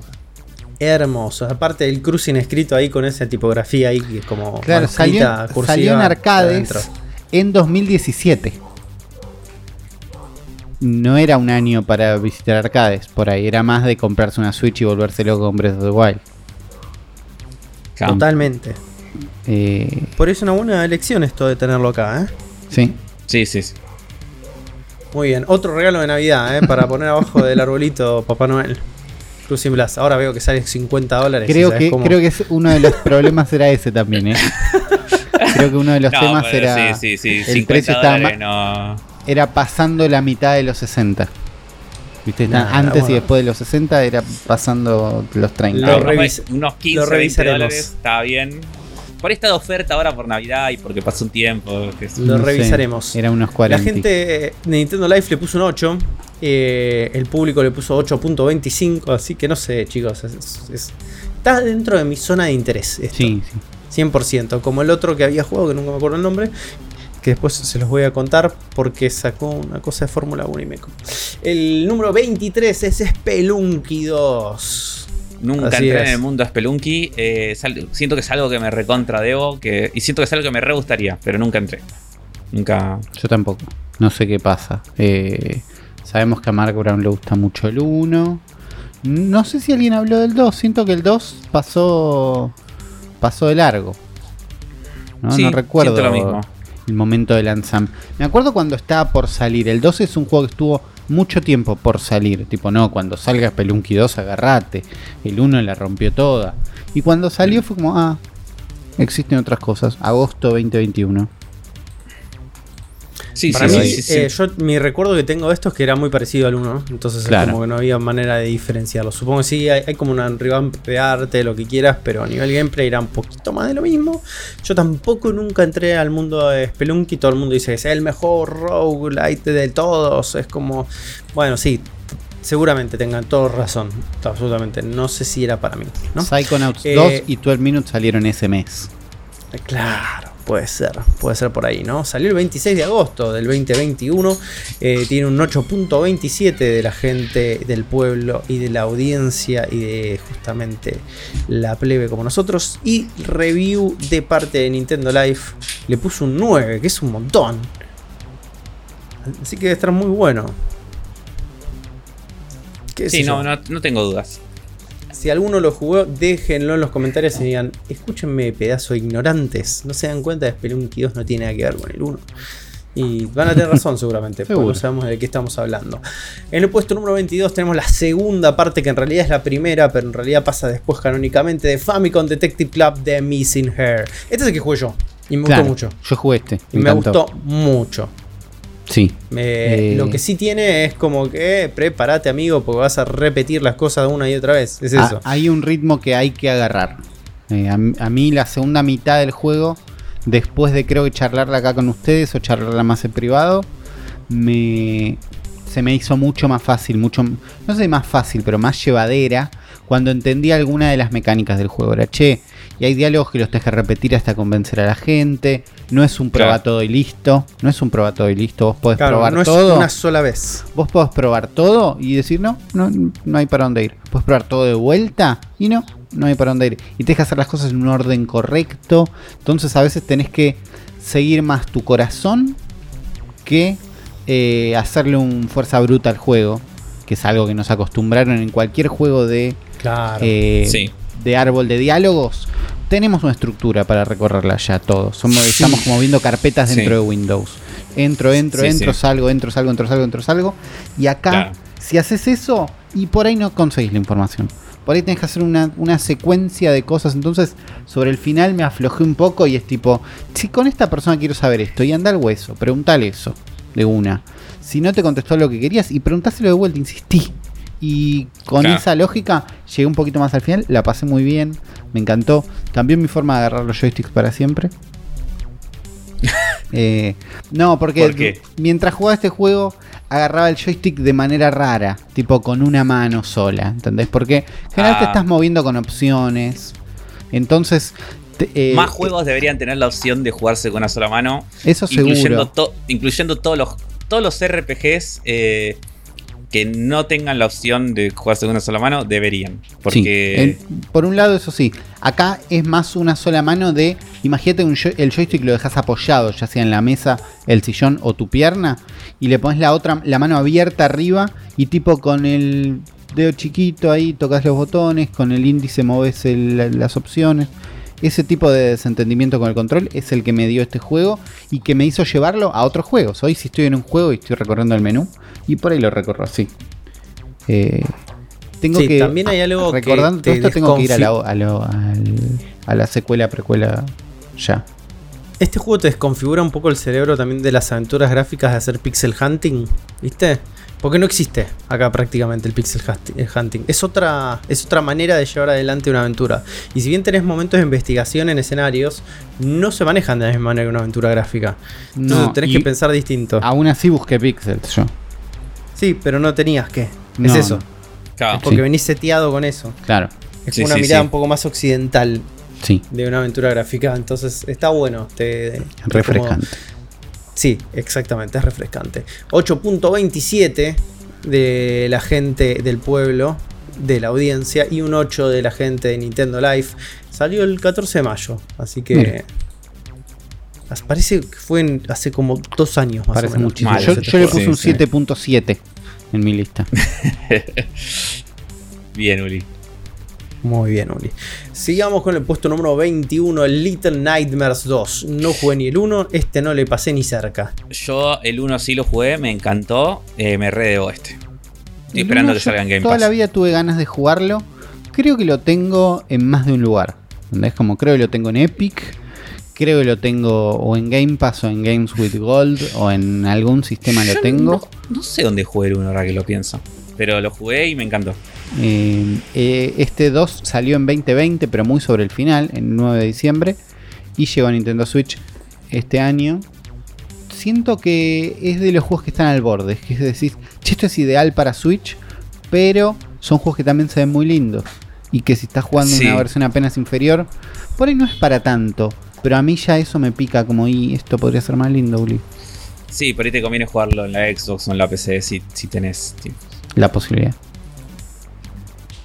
Totalmente. Tiene un 8.28 de los lectores de Nintendo Live y tiene un 8 de parte de la review del staff de Nintendo Live. Ni idea, chicos. No, sé, no, me atrae tampoco. No sé por qué no me atrae. Es como supongo que tengo un rechazo con todo lo que se vea un poquito Tim Burton. Así que. Puede, puede ser. Entonces eso ya. Al revés. A mí me gusta. A mí me gusta mucho la estética Tim Burton, así que. No, no, no hay, no hay cosa que podría como tirarme, bajármela más que decir Tim y el consecuente Barton en una misma frase. si decimos Tim y después 17, ¿qué te pasa? Bueno, eh, ahí me pasan otras cosas. Bueno, ahí la paso bastante mejor. Creo que, ese es el mejor segue de la historia de Cero de la Bestia. ¿eh? Bien, Uli. Sí, sí, sí, sí, Estamos hablando de Overcook All You Can Eat. Un juego que yo dije, uy, un nuevo Overcook. Y después dije, no, es el Master Collection, no sé qué. Es la versión GOTI. es el GOTI Edition. Incluye el Overcooked 1 y 2 y los DLC. Y por eso no lo jugué. Así es, que el Overcooked 1 y 2 son muy parecidos, pero son bueno, muy parecidos también. Al, El segundo no lo no me acuerdo si lo terminé porque después del 1 le fuimos perdiendo la paciencia al 2, tipo ya cuando la cebolla me habla ya no me importa. Ya cuando el perro dice algo gracioso, tipo, no, no importa. Y zombies, a mí, nunca, nunca me importó. no, pero, pero, se va volviendo más denso para mí eso. Lo, que, eh, lo que sí me acuerdo ahora que no me gustó tanto del 2, estoy tratando de recordarme, pero creo que lo que no me gustó del 2 es que el 2 tiene muchos niveles con, con, con gimmicks que medio rompeolas que, que, tenés que esperar. Tipo, no sé, estás en un, en un globo, en dos globos aerostáticos, y entonces hay partes que si el globo se alejó, tenés que esperar hasta que vuelva. Sí. Y eso medio me rompió las bolas. tiene, mucho de eso. Al mismo tiempo es un poquito, no sé, más fácil o más permisivo que el 1. Pero en un momento te quedas con ganas de, che, imagínate un, este juego sin que nada salga mal. ¿No? Y yo atiendo a la gente. Eh, Sí, es que, es que eso, eso yo con mi novia, nosotros jugamos todo con mi novia en el 2 enteros. Eh, y con el 2 decíamos eso, es como, estaría bueno que dame un nivel donde, no sé, vengan, que la complejidad sea que hay un millón de comensales, ¿viste? Que te piden cosas distintas. Y como que la, que la dificultad es cómo me organizo yo, no, no, no me pongas que es una gilada, que, se mueva al piso. como... Y que, aún así, Overcooked está en el, en el top de este estilo de juegos, me parece. Es el mejor, y por algo es, Como hay un este montón que son Overcooked de like. Sí. Claro, sí. ¿no? como el de mudarse. Chaos Party Game. claro, ese es, es, el rey, me parece. Sí, y, es muy divertido para jugarlo. Sí. Tiene un 8.33 de parte del pueblo y un 9 de parte de Nintendo Life. Así que eh, sí, es un juegazo, está muy bien. Trae muchas carcajadas. cualquier juego que produzca eso está muy bien. El que hace como el efecto opuesto a la carcajada, sino que vas al horror absoluto, es el Doki Doki Literal Literature Club Plus. Yo me, o sea, me lo redebo este juego. Meme de game este ya, ¿no? Porque está más mimeado que no se puede. Sí. Eh, básicamente, si no están ustedes familiarizados con el Doki Doki Literature Club, es un juego que atravesó el internet en el año que 2018, 2017. Sí, no me acuerdo, hace un par de años. Más o menos, revolucionó el internet. sí. Así, un, un juego que era un dating sim, ¿no? Donde salías con chicas del colegio que rápidamente se vuelve una espiral hacia la locura y se convierte en un juego de horror hiper efectivo, ¿no? Eh, con esa fórmula. Eh, nunca lo jugué, vi 35 millones de videos de fragmentos de cosas y que reacciones de gente hacia esto. Es una genialidad, realmente, este juego. Está lo que ha logrado, lo, que se ha convertido. Lo jugué en PC y la pasé bastante bien. Siento que igual cuando lo jugué me faltaba familiaridad con el género. Con lo cual, arranca muy Dating Simulator, mucho. Y. Estás para jugarlo después de haber visto la review de Tokimeki Memorial. Ponele, y después de eh, haber jugado también el Famicom Detective Club, como de ritmo, ¿entendés? Porque me acuerdo la primera sentada de este juego, yo lo jugué sabiendo que había un misterio terrorífico, pero sin saber nada. Por suerte lo pude jugar sin saber mucho más. Pero bueno, sabes que va a estar todo mal en algún momento y toda la primera sentada no, no pasa nada. La primera sentada son dos horas, ponele. Y fue como, che, está tardando muchísimo en empezar. Me gusta, pero no. Pero me aburro, pero es interesante. Como, eso fue raro. Creo que hoy me gustaría un poco más. Pero al mismo tiempo ya sé las vueltas que gira. Y al mismo tiempo algunas de las vueltas y misterios que tenía involucraban el sistema operativo en el que estaba jugando. Con lo cual, no sé cómo, si se pueden replicar jugando una Nintendo Switch. Pero... Mm, nada, acá dicen que no te vas a perder tanto jugando esta versión. Por ahí es más cómodo, igual jugarlo en la cama siempre suma. Muy probablemente 8.35 de parte de, la gente, un 8 de Nintendo Life.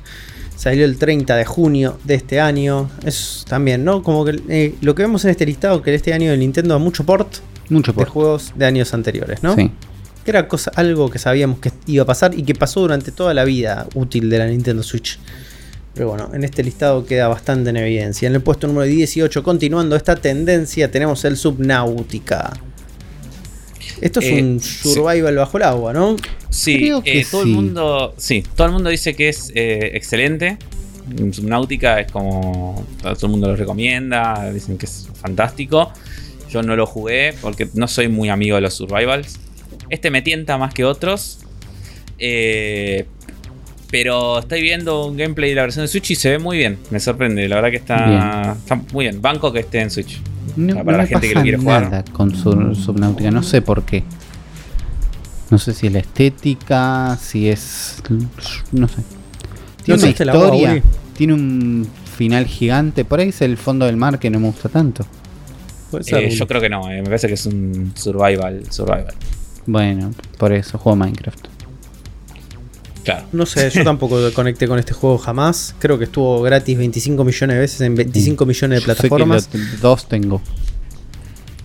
Este, y nunca, nunca me adentré demasiado al abismo de Subnautica. 8.35 de parte de la gente, un 9 de la eh, Nintendo Live que eh, directamente en el artículo dice es uno de nuestros juegos favoritos. Así que digo, algo tiene que tener. Claro. Salió el 14 de mayo de 2021, así que bueno, si están para eso, está en Switch. Bien. Número 17, vamos con uno de los pilares fundamentales de Nintendo. Vamos con The Legend of Zelda Skyward Sword HD. Este lo recontra jugamos. Yo lo re quería jugar. Y jugué una o dos sentadas. Y no sé qué pasó. Sí. Pensé que lo habías terminado. No, eh, lo vi todo a través de Ghosty. Ghosty lo jugó entero, le encantó, buenísimo, bárbaro. Yo, viéndola a ella, reviví las partes de la historia que me interesaban. Y, se me fueron las ganas de experimentar yo en primera, de primera mano la historia. Lo tengo ahí esperando y en algún momento lo voy a hacer porque es un juego que me encantó. Es el primer Zelda que terminé en Wii, que me parece fantástico y no sé qué, y motion control, todas las aventuras. Se ve lindo, corre hermoso, no sé qué, y está ahí. Hermosa historia. Igual, lo que sí puedo experimentar jugando ella, jugando yo, es volver a ver varios momentos clave de la historia. Hermosa, fantástica. Como, sobre todo después de Breath of the Wild, donde uno se queda con un Link más callado. Acá es un Link con caras. Un Link que le pasan cosas. Y está bueno también no tan buenas caras de Link. Por ahí no tan buenas caras, pero son las caras que tiene. Yo no estoy para jugarlo. No, no, totalmente. Yo es un juego que me costó mucho adentrarme en la Switch porque no me familiaricé bien con el modelo y el esquema de controles que tenía. Es raro. Al final medio que te terminás como encontrando a la fuerza. Pero yo creo que más allá de esa aspereza, la pasé como espectacular jugándolo. Salió el 16 de julio de este mismo año, 8.35 de parte del pueblo y 9 de parte de Nintendo Life. Y yo estoy más cerca del 8.35, les diría. ¿eh? ¿Que el 9? Que el 9, sí. Pues Para mí no es un 9 este juego. ¿Lo había jugado? ¿El original? Había, jugado eh, el original en, en, Este, en Wii no lo había terminado, acá sí, pero me costó mucho, chicos. ¿eh? No, no yo, estoy, no, yo estoy en muy desacuerdo. Para mí, el, no jugué esta versión, pero el original, el del año que salió, era, fue mi GOTI de ese año. No, es, un, juegazo seguro. Lo que pasa con los controles es que la versión nueva te acerca a la posibilidad. Para mí, los controles de la versión nueva son mejores porque puedes mover la cámara con el stick derecho, eso ya lo hace mejor. Pero te acerca a la posibilidad de jugarlo solo con botones. Y está bien, pero no está tan bien. Y la versión Motion Control está bien, pero no está tan bien. Inevitablemente terminas pensando que hubiera sido este juego si no tenía Motion Control. Y para mí es un pensamiento feo de tener contra la propuesta del juego, ¿entendés? Como no es que está mal que pienses eso, pero digo, es incómodo pensar eso, que termines pensando en eso y... No, yo me sentí incómodo casi todo el juego también, con los controles, porque querés jugarlo como un juego moderno a veces. Yo, claro, eh, en Wii yo siento que estás un poquito más entregado a la experiencia. ¿Entendés? Como, che, ¿cómo es esto? Y se juega así, con estos controles raros, bueno. Y yo siento que nunca me lo cuestioné y para mí era perfecto. Era la razón para que exista la Wii, era que exista este juego y con eso estábamos. El, el tenis era chapa. Pero cuando lo jugás en Switch con esta dualidad de ahí, lo apago, lo prendo, juego portátil un poco, es casi cómodo, pero no. Y, claro, estás todo el tiempo pensando, este juego sería muchísimo mejor si se controla como Breath of the Wild. O apenas como Breath of the Wild. Claro, yo no lo puedo afirmar, pero por lo menos te haces la pregunta. La experiencia es como venís de ese, lugar, de que donde se controla todo bien, y venís de acá de estar incómodo todo el tiempo. Entonces, yo le resto a mi experiencia, le pongo un 8 por eso. O sea, Afro tendrá otra experiencia, lo juego en Wii, pero la versión de Switch es un 8. Mm, puede ser. El que es un gotardo en su momento y el día de hoy es el puesto número 16, porque ese es el Star Wars Knights of the Old Republic, o sea, el, Kotor. El, auténtico uno, de los mejores juegos jamás hechos. Eh, Que lo hagan de vuelta a ver si lo juego. Porque nunca lo jugué lo y. lo puedes jugar acá en Switch, Juli. No, ya lo vi. No lo voy a jugar. O sea, o sea es, un juego, es un juego muy viejo, tiene casi 20 años el Cotor ya. Eh, se ve feo. Pero yo creo que en el, creo que en lo que es gameplay, para mí se la banca, ¿eh? Porque era. O sea, es un RPG sí. muy de, esa época, pero no, no. Es divertido, la historia es increíble. Eh, vi un, este vi un rato de este vi un rato de gameplay de este juego, sobre todo medio a la par o medio después de que yo estaba jugando Cyberpunk.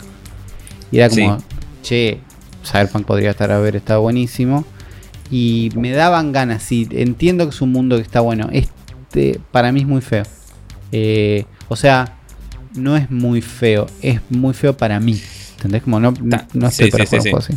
Igual ahora se viene en algún momento la remake que la habían claro, ahí, veremos. Ahí, veremos qué pasa. ¿En qué quedó eso?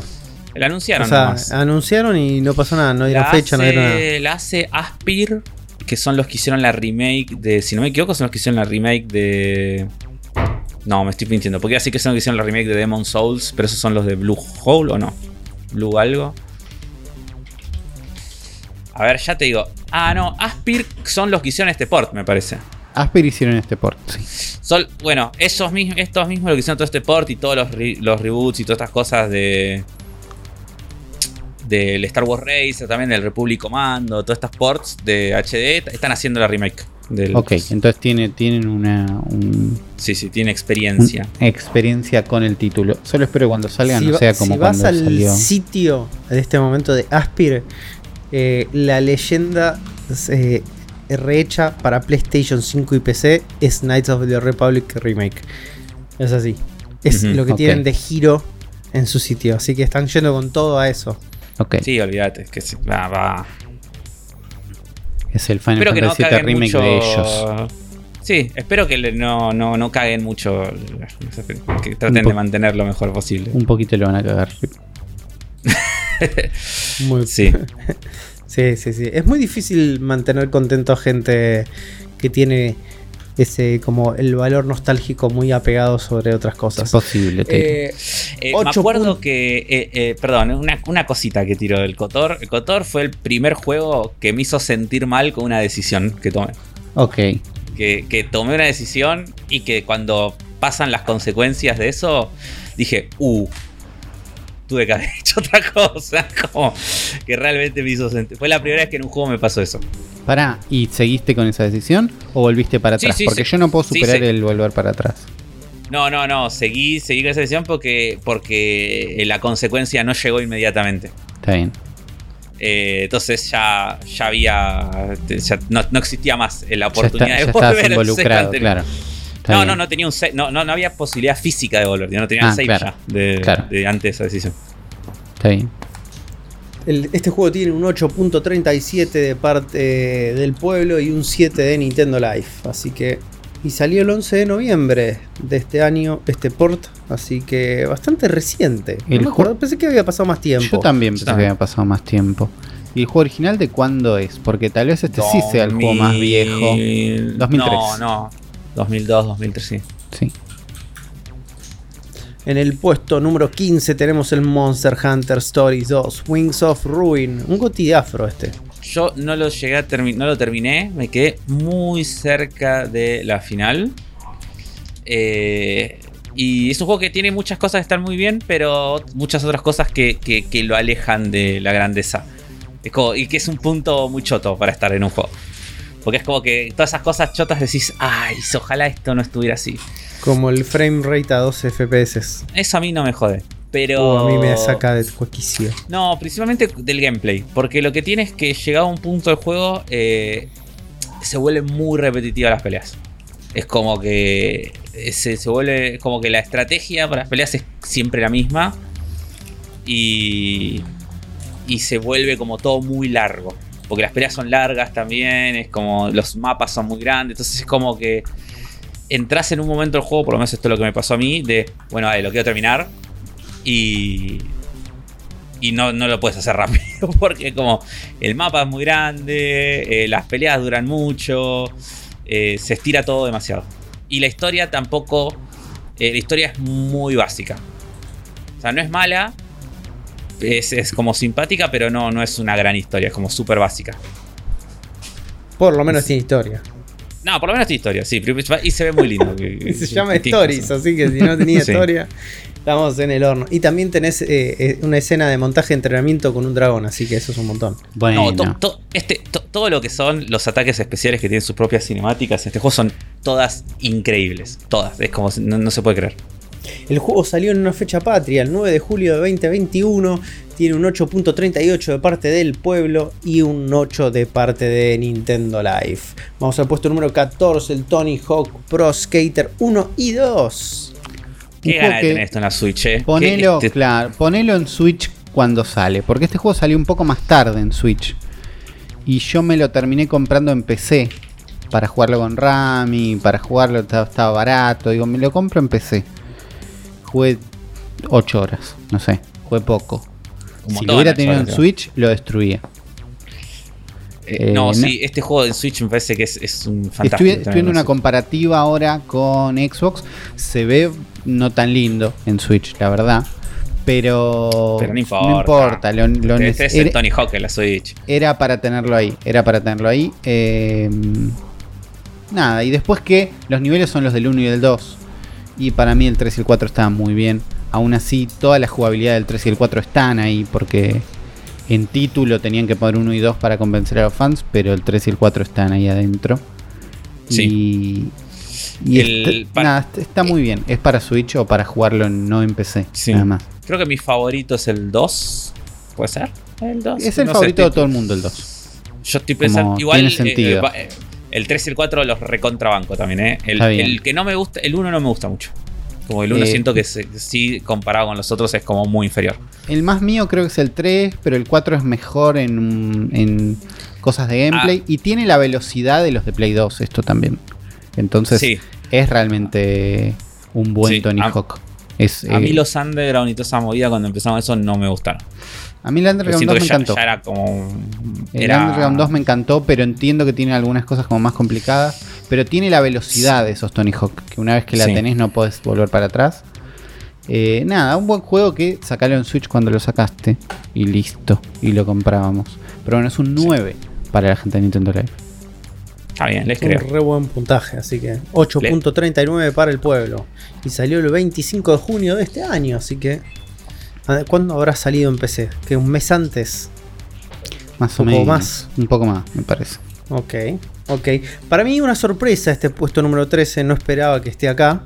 También no sé si es porque es muy buena la versión o porque es muy bueno el juego. No probé ninguna de las dos cosas. Es el Dying Light Platinum Edition. El juego es una maravilla. Eh, yo amo este juego. Eh, me, parece, me, parece, un juegazo el Dying Light, pero zarpado.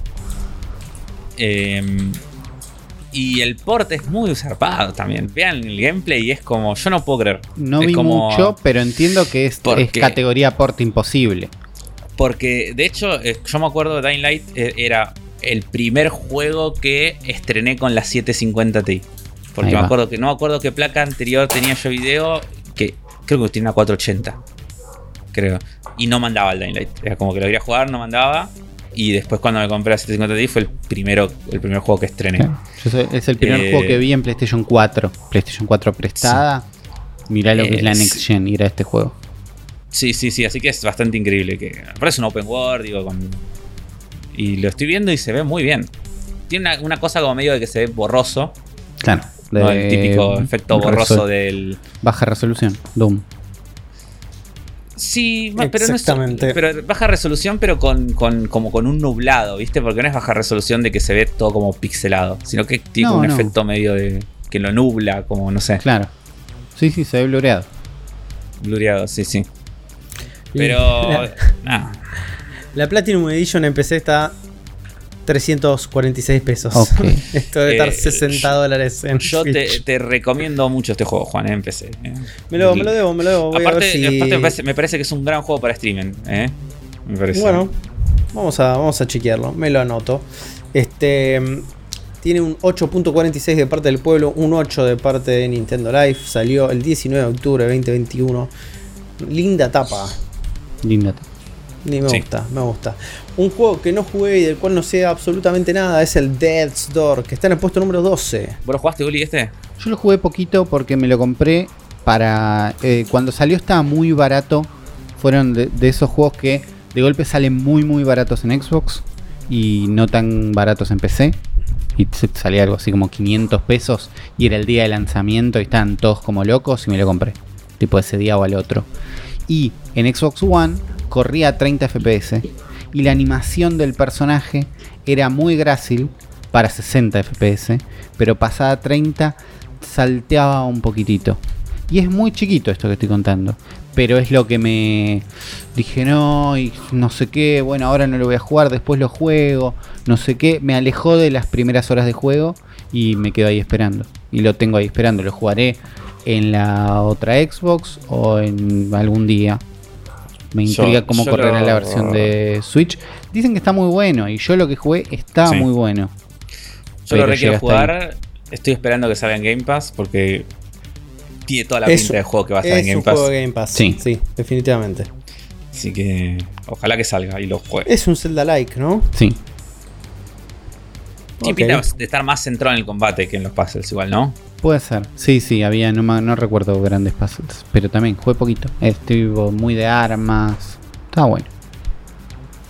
Ok. Sí, tiene, tiene onda. El cuervito, no sé. Tiene un 9 de parte de Nintendo Life, 8.56 de parte de la gente y salió el 23 de noviembre de este año. Está medio en todos lados también, entonces es como que bueno. Bueno, cuando, cuando salió en Switch, ahí salió en PlayStation también y ya está, está en todos lados. Así es, en el puesto número 11 el Neo, The World Ends With You, la secuela de The World Ends With You. Sí. Eh, que salió el 27 de julio de este año, que le fue para el orto este juego. Sí, porque también Square Enix como que creyó que si pues, sacaba una secuela a un juego 15 años después y no le hacía nada de marketing iba a vender. y, yo además creo que este juego debería haber sido exclusivo de Switch. Si hubiera sido exclusivo de Switch, para mí vendía más que lo que vendía. Puede ser. Es, sí, es el, efecto coso, el efecto Starlink. Starlink. Sí. Eh, pero está muy, muy, muy bueno. Y se nota que la versión base es la de Switch. Es como. Porque corre muy bien en Switch, se ve muy bien en Switch y. Y cuando lo ves en Play 4 es como que no hay mucha diferencia. Em, lo, tengo colgado porque lo colgué por el Shimami Tensei, pero está ahí esperando a, a, que, pueda volver. Ahora en, el, algún momento del verano lo, retomaré y lo terminaré. Está muy, muy bueno. Y hablaremos al respecto, porque tiene un 9 de parte de Nintendo Life, así que parece que debe estar bueno. Y un 8.59 de parte de la gente, y salió el 27 de julio de este año, o sea. Sí. Bien. El, puesto 10 yo no lo entiendo. el puesto no, lo, no, lo, entiendo. No sé, me parece que es como que. Es confuso, pero es, un remaster. Estamos hablando de un remaster que salió hace poco. Sí, pero no. Eh, bueno, estamos, hablando de Quake. El 1. Puesto número 10. Pero encima es el Quake. O sea, si era el Quake 2, te lo entendí un poco más. Es que el Quake 2 es el que jugamos, o el que jugué yo por lo menos. Este Quake, eh, esta versión remaster de Quake que corre bien, anda bien. No sé qué tan fácil era hacer todo esto antes de que salga esta versión. Si había port por todos lados o no tanto. Eh, salió para todas las consolas. Salió también creo que en Game Pass. Con lo cual yo lo estuve jugando en Xbox. Eh, porque no había jugado el Quake original. Y está bastante bueno. Estaba, está re bueno el Quake original. Eh, pero no me acuerdo, en un momento lo dejé. Era como, se puso, no sé, muy difícil o y porque es el Quake, tiene 25 años. Claro. Como que eso pasa en un momento. Pero bueno, la gente de Nintendo Live le puso, creo, el título, el puntaje más alto que vimos hasta ahora. Sí, 10 de 10, innecesario igual. Innecesario. Totalmente innecesario. 8.6 de parte del pueblo. Salió el 19 de agosto de este mismo año.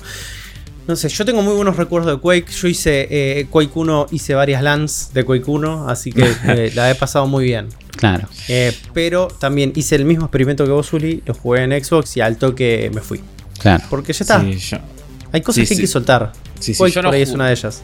Yo no jugué a este, el Quake porque no tengo en Game Pass, pero sí jugué al Doom que me compré. el Doom 1 y 3 lo había contado en, en Switch. Y el porque estaban, no sé, 50 centavos de dólar creo que estaban cuando los compré. Sí, me acuerdo. y, y como es, eh, y al Doom 1 lo terminé jugando mucho más de lo que pensé que lo iba a jugar en Switch. Y yo el Doom 1 lo, instalé en chiste en la Xbox y jugué un montón. Está buenísimo. Sí. Así que, no sé, por ahí pasa lo mismo con este. No, no, total. Eh, me parece que es más como momento de empezar a pensar en el Quake 5 y, basta, y dejarse joder con remasters. Pero bueno, no sé. Ah. y por ahí ahora que volvió Halo también, y estamos como en, por ahí en una época medio para que dieron la vuelta a los shooters. Por ahí ya, ya es momento de que den la vuelta, como que vuelva más esto, ¿no? Vuelva más que ellos volvieron antes, volvieron antes con Quake Champions y nadie les dio bola. Sí, pero ahí se equivocaron. ¿Por qué se equivocaron? ¿Qué pasaba en y porque ahí quisieron Estábamos muy cerca de Overwatch. El gimmick era, era Overwatch. Y, lo que pasó con eso fue que no engancharon a nadie. Porque la gente de Quake, o sea, los fans de Quake no querían clases, tipo, no querían claro. personajes, querían un shooter arena. Y los fans de Overwatch estaban jugando Overwatch. No les interesaba jugar Quake. Entonces es como que quedó ahí como en el medio y no le gusta a nadie. Claro. Totalmente de acuerdo. No. No importa. ¿Estás ¿eh? o no estás de acuerdo con Afro? Es free to sí, sí, totalmente de acuerdo. Ah. Totalmente de acuerdo con Afro. En el puesto número 9 tenemos al Mario Party Superstars, que salió el 29 de octubre de este mismo año. Este, ah. este fue como un gran rant nuestro, ¿no? Como diciendo, che, pero si teníamos un Mario Party, ¿por qué no sacás un DLC de esto? No, bueno, te vamos a sacar este juego que son niveles de Nintendo 64. Arréglate, amigo. Y estas son las cosas que nosotros de Nintendo que no nos gustan. Y encima, evidentemente, es mejor que el último Evidentemente Mario Party. es mejor que el otro Mario Party, eso iba a decir, porque yo leía a todo el mundo contentos con este super con este Mario Party Superstar. A todos. Como, che, pero, está buenísimo. Bueno, pero hay otro. No, pero este está buenísimo. Bueno, pero. Ah, yo no, tengo dudas de que es mejor, ¿eh? Pero. Pero nada, lo hubiera sacado igual para el otro, qué sé yo. No da. Sí, no dan ganas. No, no. Para nada. Un 8.6 de parte del pueblo y un 8 de parte de Nintendo Life. Bronca con este juego. Bronca, ¿viste? Como diciendo, che, dale, boludo. Es como, ayudanos. Te compramos el anterior. Sí, tiramos, un hueso. tiramos un hueso. En el puesto número 8, el disco Elysium The Final Cut. Una maravilla. Eh, maravilla, disco Elysium. Si no lo jugaron, jueguenlo. Me parece que es ideal la Switch para jugarlo. Eh, porque es un juego que de por sí no tenía gran potencia gráfica, era más el arte, lo que estaba bueno. No, el único miedo del Switch es que las letras no sean demasiado chiquitas, pero sospecho que está ajustado. Yo, y que estuve viendo que no. La versión Final Cut lo que tiene es voice acting, ¿o no? Por todos eh, lados. Tiene. Sí, porque o sea, el original tenía voice acting solo algunos personajes. Y. O sea, voice acting completo solo algunos personajes. Y tampoco, creo que no tenía todo eso. O sea, lo que pasaba mucho con la versión original es que había personajes que eh, había líneas de diálogo que por ahí las hablaban y otras que por ahí te tiraban ¡Ja! Mm, mm. Claro. Tipo, y el resto lo olías vos. Que, ojo, que a mí. A mí me gusta. Y yo te, y muchas veces lo prefiero porque yo generalmente nunca escucho todo el texto. Nunca escucho todo el siempre lo salteo. eso me di cuenta cuando, cuando jugamos de Ascent de cooperativo cada uno en sus casas. Ah, pero yo no sabía que te salteaba los diálogos. están saltando. están salteando todos los textos. ¿Qué está pasando? ¿Están dando mal en Xbox? Es Afro apretando la con todo. Afro apretándola en su casa. No, porque pasa que si yo leo, leo medio rápido, entonces Nada, nunca espero a que termine de hablar yo también leo rápido, pero respeto a la gente que está hablando. Pero bueno. No, no, yo no. me, me, exaspera. Pobre de acento. pobre de acento. Es, yo digo, elegí, o me haces una cinemática bueno, es verdad, que no, es verdad que no había ganas de hacer cinemáticas ahí también. O me, o me, por eso van con Fire Emblem, me hacen eso. En Fire Emblem es tipo el tipito te tira un ¡Ja! ¡Yes! Come on, tipo, nada más, listo. Y yo ya, ya sé cuál es el tono de la voz del personaje, es, lo único que necesito. Ese sistema funciona siempre y cuando sea lo suficientemente variado el, el nivel de onomatopeyas. Porque hmm. vi ese sistema salir mal alguna vez. Puede ser. Pero, pero sí, es un sistema que banco. Es mejor que la vocecita falsa de ruiditos a veces. Eh, depende si están si son como las del Undertale, que están buenísimas, está bien, pero eh, hay muchos juegos en donde no, boludo, las del Oh, si no jueguen a Hat in Time, yo le tuve que, bajar el volumen a las voces. insufrible. le, tuve que desactivar, le desactivé las voces porque no se podía. Todo ese juego es insufrible. Pero bueno, este juego, Disco Elysium, Goti, Goti, Goti, Afro, eh, yo me lo recontradebo. Algún día, no sé, no sé cuándo, no sé en qué universo. Le voy a dar una chance. Pero sí. Yo me lo, me lo regaló mi mejor amigo de, de, Steam, de la vida, el señor Sergio González, me lo regaló. Me dijo, toma, esto es para vos. Dije, gracias, Gio. Y le, empecé a jugar y dije, uh, esto está re. Y me quedé dormido. eh, ¿Sabes que eh. tengo el recuerdo que me parece que a mí también me lo regaló Sergio? sí, sí, sí, fue como repartido amor, amor en forma de disco creo Que creo que me lo regaló Sergio este juego. Pero a él le gusta porque siento, que, siento que no es un juego Sergio González, pero por ahí él... No, pero sí es un juego para mí. Este sí es un juego para mí, es un juego para Afro también. es que yo ya me acuerdo, este juego a mí me lo regaló Sergio porque yo en ese momento la tarjeta que yo tenía no me dejaba comprar en Steam, no sé por qué. Me tiraba error. Mi y, y, era como, que juega Disco Elysium, pero no me lo puedo comprar. Y, me lo. Ahí está, me acuerdo. Me lo compró Sergio y, yo le dije, bueno, te paso la plata. Y me dice, no, no, tomame. Bueno, grande. Grande. Sergio. Eh, tesoro Nacional. Es un tesoro nacional. Eh, tiene un 9 de parte de Nintendo Life, un 8.62 de parte del pueblo y salió el 12 de octubre de este, este año. Vamos a ver cuánto sale en la tienda de Nintendo Switch. en la Argentina no va a estar. 4.300 pesos. 4.400 pesos. Durísimo. sí, porque creo que está a 500 pesos en Steam. Durísimo. en Steam está a 500 pesos. Efectivamente. No, no se puede así. El, el, Final Cut está a 725. Ok. Así que. y el bundle que viene con la banda sonora casi 900, casi 1000 pesos. Así que. No, no se puede, no se puede. No se puede. Nintendo, no se puede. Uno, uno hace un podcast, todo, pero no se puede. no se puede. En el puesto número 7 está el Castlevania Advance Collection. Sí, yo me lo, lo tenés vos, Afro, ¿no? Me lo compré así de calentura. Ah, en un momento, eh, Sí, sí, me lo compré porque dije quiero jugar a Ario Zorro y ya fue. ¿Para qué trabajo? ¿Para qué trabajo? el, momento para qué trabajo. Y bueno, lo compré para jugar a Ario Zorro, no lo terminé. ¿Y, y eh, ¿qué, qué Metroidvania había salido ahí después justo? Eh, Hubo uno cerca. Ah. En septiembre. No, salió Dread en octubre. Eh, claro, salió si Metroid tardaste un poquitito más, esto salió a fines de septiembre. Salió Metroid Dread y RIP. Pero Lo siento, claro. Pero son buenos ports y son tres juegazos. No, son tres juegazos. Tres tremendos. Así que vale la pena tenerlo en los Switch. estoy en desacuerdo con lo que dice el artículo de Nintendo Live diciendo que Ari of Sorrow es realmente el que hace todo el trabajo pesado y los otros dos están bien, pero ahí está y nomás. Harmony, of Dissonance es hermoso. Circle of the Moon es extremadamente competente y creativo. Para mí son los, tres fantásticos. O sea, para mí Area Zorro es el mejor, es mi Castlevania favorito, pero los otros dos son muy buenos. No, me parece que sean mejores. Banco Area of Sorrow. Eh, ¿Es el que es medio animesco? No. Eh, no, el que, el que es animesco es la secuela. Es el, Exactamente. es, que es el de DS. Es el eh, Down of Zorro. Down of Zorro. Este, es el este fue el último que tuvo el arte de. Eh, ¿Cómo se llama la, piba? el apellido es Kojima, pero no me acuerdo el nombre. No me acuerdo. Pero es el último que tuvo el arte de ella, que es la que hizo todo, ah, hace todo el arte fantástico. ¿Ayami? Ayami Kojima. Ayami Kojima. Sí. Ayami, Kojima. Ayami Kojima no me banco a Soma Cruz, Afro, no me lo banco, me parece un pelotudo. Es que es un pelotudo, pero es un juegazo. y bueno, pero me tiro para atrás. Pasa que igual yo nunca le di bola en la historia de ninguno de los Castlevania. Me parecen una verga las historias de todos los Castlevania. Perdón, eh. Ah, amo los Castlevania, pero no. Ah, son, los Belmont. Aguante. Aguante los Belmont. Eh, nada, 9 de parte de Nintendo Live, 8.7 de parte de, la gente, salió el 23 de septiembre, es, son tres juegazos, hiper recomendado esto. Mira este arte, Uli, mira, mira vos que, no, no, no, lo viste, mira lo que es eso. Claro. No, es tremendo. Sí, sí, la verdad que sí. A partir de ahí, la debacle. Para abajo. Bueno, para, para, para, porque hay, hay, que reivindicar a Nintendo a veces. Este juego vos me dijiste son tres juegazos. ¿Pagarías una luca por cada uno, 3.200 pesos en Steam? ¿O preferís pagarlo solo dos mil pesos en Nintendo?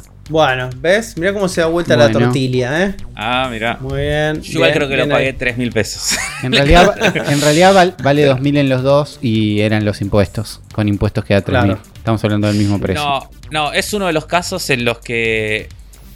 que cada vez está pasando más, eh. Ojo. Porque eso es algo que nosotros tenemos una percepción. Si hay gente que nos está escuchando de otros países, que imagino que les debe flashear esto. Porque nosotros tenemos una percepción muy rara de los precios con Steam. Porque no es que Steam en realidad es más barato. Steam es barata la localización a precios argentinos. Pero si vos vivís en cualquier otro país normal que no sea Argentina. No, sé cómo es en el resto de Latinoamérica. ¿Cómo es la localización en el resto de Latinoamérica, la verdad? Mm, claro, sí, no sé, pero en Estados Unidos, eh, no sé, si el juego sale 10 dólares, sale 10 dólares en, Steam y sale 10 dólares en, Switch. No es que en Switch es más caro, sale lo mismo. Claro. Pero bueno, a veces acá, pasa acá hay un black hole que no sabemos por qué pasa. sí. Sí, sí, no, hay algo raro. Sí, y, piensen que también nosotros en este momento, creo que los tres que estamos hablando, tenemos instalado un plugin que nos suma los impuestos al costo de Steam. Entonces lo que estamos hablando cuando decimos precio Steam es con impuestos. Claro. Entonces es como que hay, hay algo que pasa ahí que no terminamos de descifrar por qué está pasando. Si alguien lo sabe, lo puede decir en los comentarios de este episodio. En el puesto número 6 tenemos al Tetris Effect Connected. El auténtico, sácalo en Switch de vuelta. Eh, sí, este tuvo que haber salido el día 1 en Switch. Si eh. estaba el día 1 en Switch, me lo tatuaba en la espalda, Tetris Effect Connected. Pero estamos hablando de la versión Connected, que es la versión que tiene multiplayer, que también está en Game Pass, que ya me compré en PC antes de que esté en Game Pass. No sé si estoy para tenerlo de vuelta, pero hermoso juego. Qué lindo Tetris Effect. Sobre todo la versión Connected te agrega un multiplayer que te da algo que a mí me lo, que me lo estaba dando Tetris 99, que es partidas cortas. ¿no? Yo Tetris Effect lo jugué en la comp, uy, qué bueno, toda la historia, todas las aventuras, no sé qué. Pero después, mi Tetris diario, mi daily Tetris, era Tetris 99, porque entro, juego una partida corta y no sé qué. Con Connected tenés partidas 1-1. Entonces es tipo, te peleas a muerte con uno. Tenés la opción reglas clásicas, donde no puedes guardar piezas. Y donde las piezas se pegan, que está buenísimo también. Es repicante. Y un modo cooperativo rarísimo. Que no me enganché, pero si estás al pedo, estás al pedo. Tiene un modo misterio con efectos tipo a veces buenos, la mayoría malos. Es la descripción oficial. Y son efectos. Eh, pero nada, es un gran Tetris. Me debo jugar un poquito más en VR.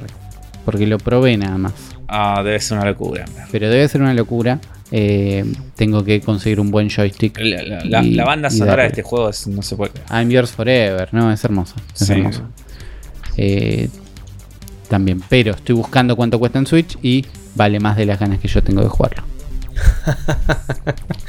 este juego salió el 8 de octubre de este año, 8.84 de parte del pueblo, un 10 de 10 de Nintendo Life. Es un 10 de 10, de 10 Zuli. Es un 9 de 10. Muy bien, bien ahí. Eh, puesto número 5 en esta lista, The Great Ace Attorney Chronicles. está. No, este juego. Qué compendio. Un compendio de dos juegos, ¿no? De Ace Attorney en el pasado. El, antepasado, el tatarabuelo de Phoenix Wright. En un Londres victoriano, sí. Sí, japoneses versus este, británicos. Eh, batiéndose a juicios. Entonces, eh, quiero, quiero, ¿viste? ¿Por qué me sigo mintiendo? Si sé que lo quiero, ¿por qué no lo tengo? Es que este juego debe ser eh, buenísimo, boludo. No, no tengo dudas de que es buenísimo. Siempre, hacen siempre hacen estas cosas locas, tipo el crossover entre eh, Lighton y, y Phoenix Wright es increíble. Y, estoy seguro que este también lo es. Y el de Pokémon con este, ¿cómo era? El. Ah, se me fue. Ah, Pokémon Samurai. No, no, Ambition. Pokémon Conquest, sí, juegas. No, pero yo sé cuando hacen cosas eh, raras, específicamente Phoenix Wright. No, no, sí, totalmente. Igual ya el Pokémon Conquest también es fantástico. Es, es fantástico, en serio. así que eh, este juego salió el 27 de julio de este año, 8.85 de parte del pueblo, 9 de 10 de parte de Nintendo Life. Chicos, anotado, ¿eh? Anotado, revisión de, piso, eh, de precios este, de por medio, veremos que llega el arbolito de Navidad del cerebro de la bestia. Número 4 en este puesto. Y ya estamos llegando al final, ¿eh? estamos, ahí tocando las últimas teclas. Shin Megami Tensei 5. Ya Afro hasta el hartazgo de este juego. Es, yo me voy a tirar de cabeza apenas tenga la oportunidad. Sigo sin tener novedades de la versión física de este juego. Quiero la versión física de este juego. Quiero conservarlo. Quiero tenerlo para siempre. Así que sigo insistiendo a ver si sucede o no sucede. Estaba carísimo la última vez que lo vi. Voy a esperar a ver si alguien de repente dice no, no es para mí y se lo quiere desprender, lo llevo. No, no va a suceder. y bueno, hay, gente, hay, gente, que se equivocó. pero la gente que se equivocó va a saber que es caro y lo va a vender caro. y bueno, vamos a ver qué pasa, Vamos a ver qué pasa. Pero es un juegazo, eh. la verdad que está fantástico. Yo lo, tengo medio colgado porque lo estoy jugando muy. O sea, lo que pasa a este juego es que no, no, le estoy metiendo prioridad. O sea, lo estoy jugando como más que nada por ahí a la noche, antes de ir a dormir. O, o, situaciones más así. Pero lo que pasa es que. Claro, lo que pasa es que cada vez que lo juego la paso muy bien. Me parece extremadamente divertido. Es como que la cantidad de mejoras en calidad de vida que tiene con respecto a, la saga. sí, sí no, o al 4 también, digo, ya que ya tenía muchas con respecto al 3 también. Eh, es como que cada vez la, fórmula es la misma siempre, pero a diferencia de cosas como Pokémon, y va el palito a Game Freak en el día. Eh, acá hay una mejor. Se nota que hay mejora. Entonces es como. Acá es como. Es la misma base.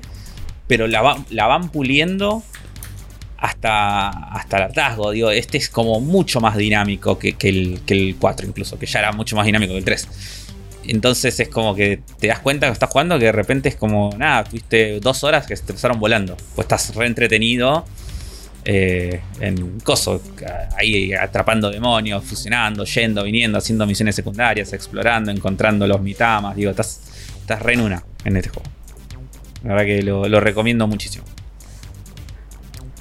Me, cada vez estoy más convencido que este juego es para mí, así que en cuanto pueda lo haré. Salió el 12 de noviembre, salió hace relativamente poco. Para 8.80 Sí, es verdad. 8.87 de parte del pueblo, 9 de parte de Nintendo Life, así que está coronando el puesto número 4. En el puesto número 3, y acá, acá entramos a los, los gotis indiscutibles de este año. Los que realmente dejaron una huella indeleble en lo que es el 2021 Nintendero.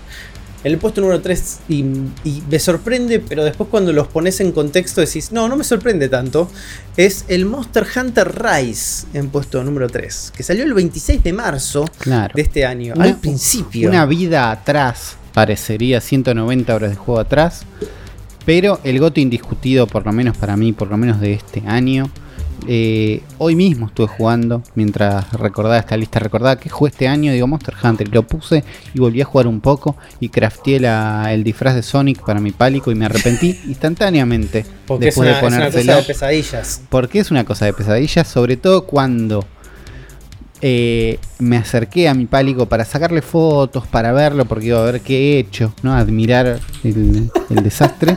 Hice he creado un monstruo. Hice clic en el botón de pet para acariciarlo. Y la animación de acariciado de Monster Hunter es fantástica, top tier, ¿no? No es un Caliupet de Dog. No, esto es next level. Si es un gato. Cuatro animaciones. Si es son cuatro además, pero si es un gato lo tira al piso, le hace en la panza, todo eso.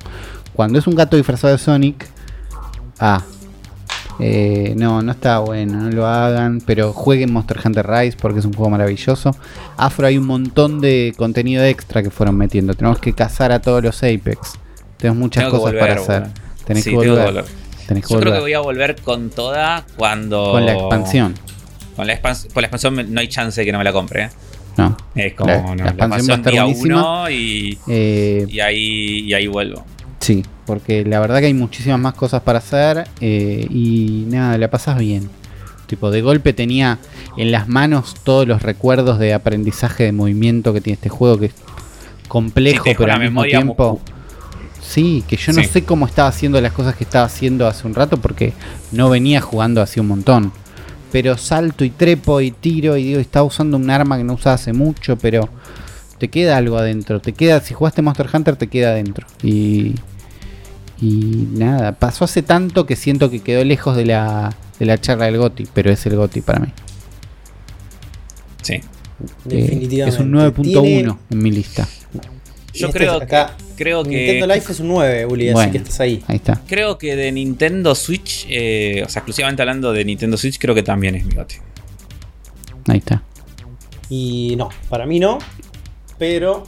Vos te bajaste, te está bajaste rápido. Muy cerca. no, no me bajé tan rápido, ¿eh? Jugué bastante más de lo que creía que iba a jugar, pero no es mi goti, definitivamente. Los otros dos puestos que están acá. ¿Terminé qué, Afro? ¿La historia? ¿Terminaste el modo historia? Sí, sí terminé el ah, modo historia. Sí, sí, sí. Bien, bien. Sí, pues mucho más de lo que creía que iba, que iba este, a jugar. Eh, es un 8.99. Ponele 9. Ponele 9. a Uli de estar feliz con ese 8.1. De parte del pueblo. Era un 9.1. 9.1 de parte de Uli. En el puesto número 2 tenemos básicamente el futuro de Mario 3D. Tenemos este pack hermoso que fue Super Mario 3D World, un juego, un port eh, inigualable, divertidísimo, muy lindo de jugar, con esta ventana hacia la promesa del próximo Mario, que es el Bowser's Fury. Esto fue espectacular, muchachos. Una maravilla. Esto salió a principio de año, salió el 12 de febrero de 2021 y fue una locura. me he olvidado de eh, esto. Pero fue único... trascendental, no sé, como todo bien hace Bowser Fury. Sí, qué, ganas de que dure 20.000 horas. como...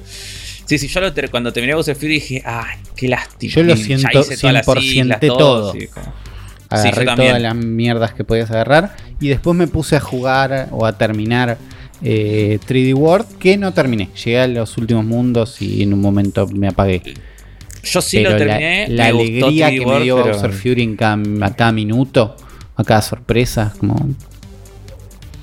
Nada, es claro, estás, la, diferencia que pasa en ese momento es que tenés los contrastes, ¿no? Un juego de Mario que ya jugaste, que ya sabes cómo es, que tiene como un esquema de, juego muy pero muy clásico de Mario, ¿no? El mapa, recorriendo niveles, muy bien crafteados, esos niveles muy bien pensados y todo, con una experiencia totalmente distinta, innovadora y que va a marcar de acá en adelante lo que puede llegar a ser Mario. Claro. Entonces, claro, obviamente la balanza está totalmente desbalanceada de un lado a otro.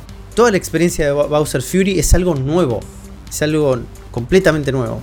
Y es la promesa de algo, de algo que va a venir. Entonces es como, por eso quedas más manija.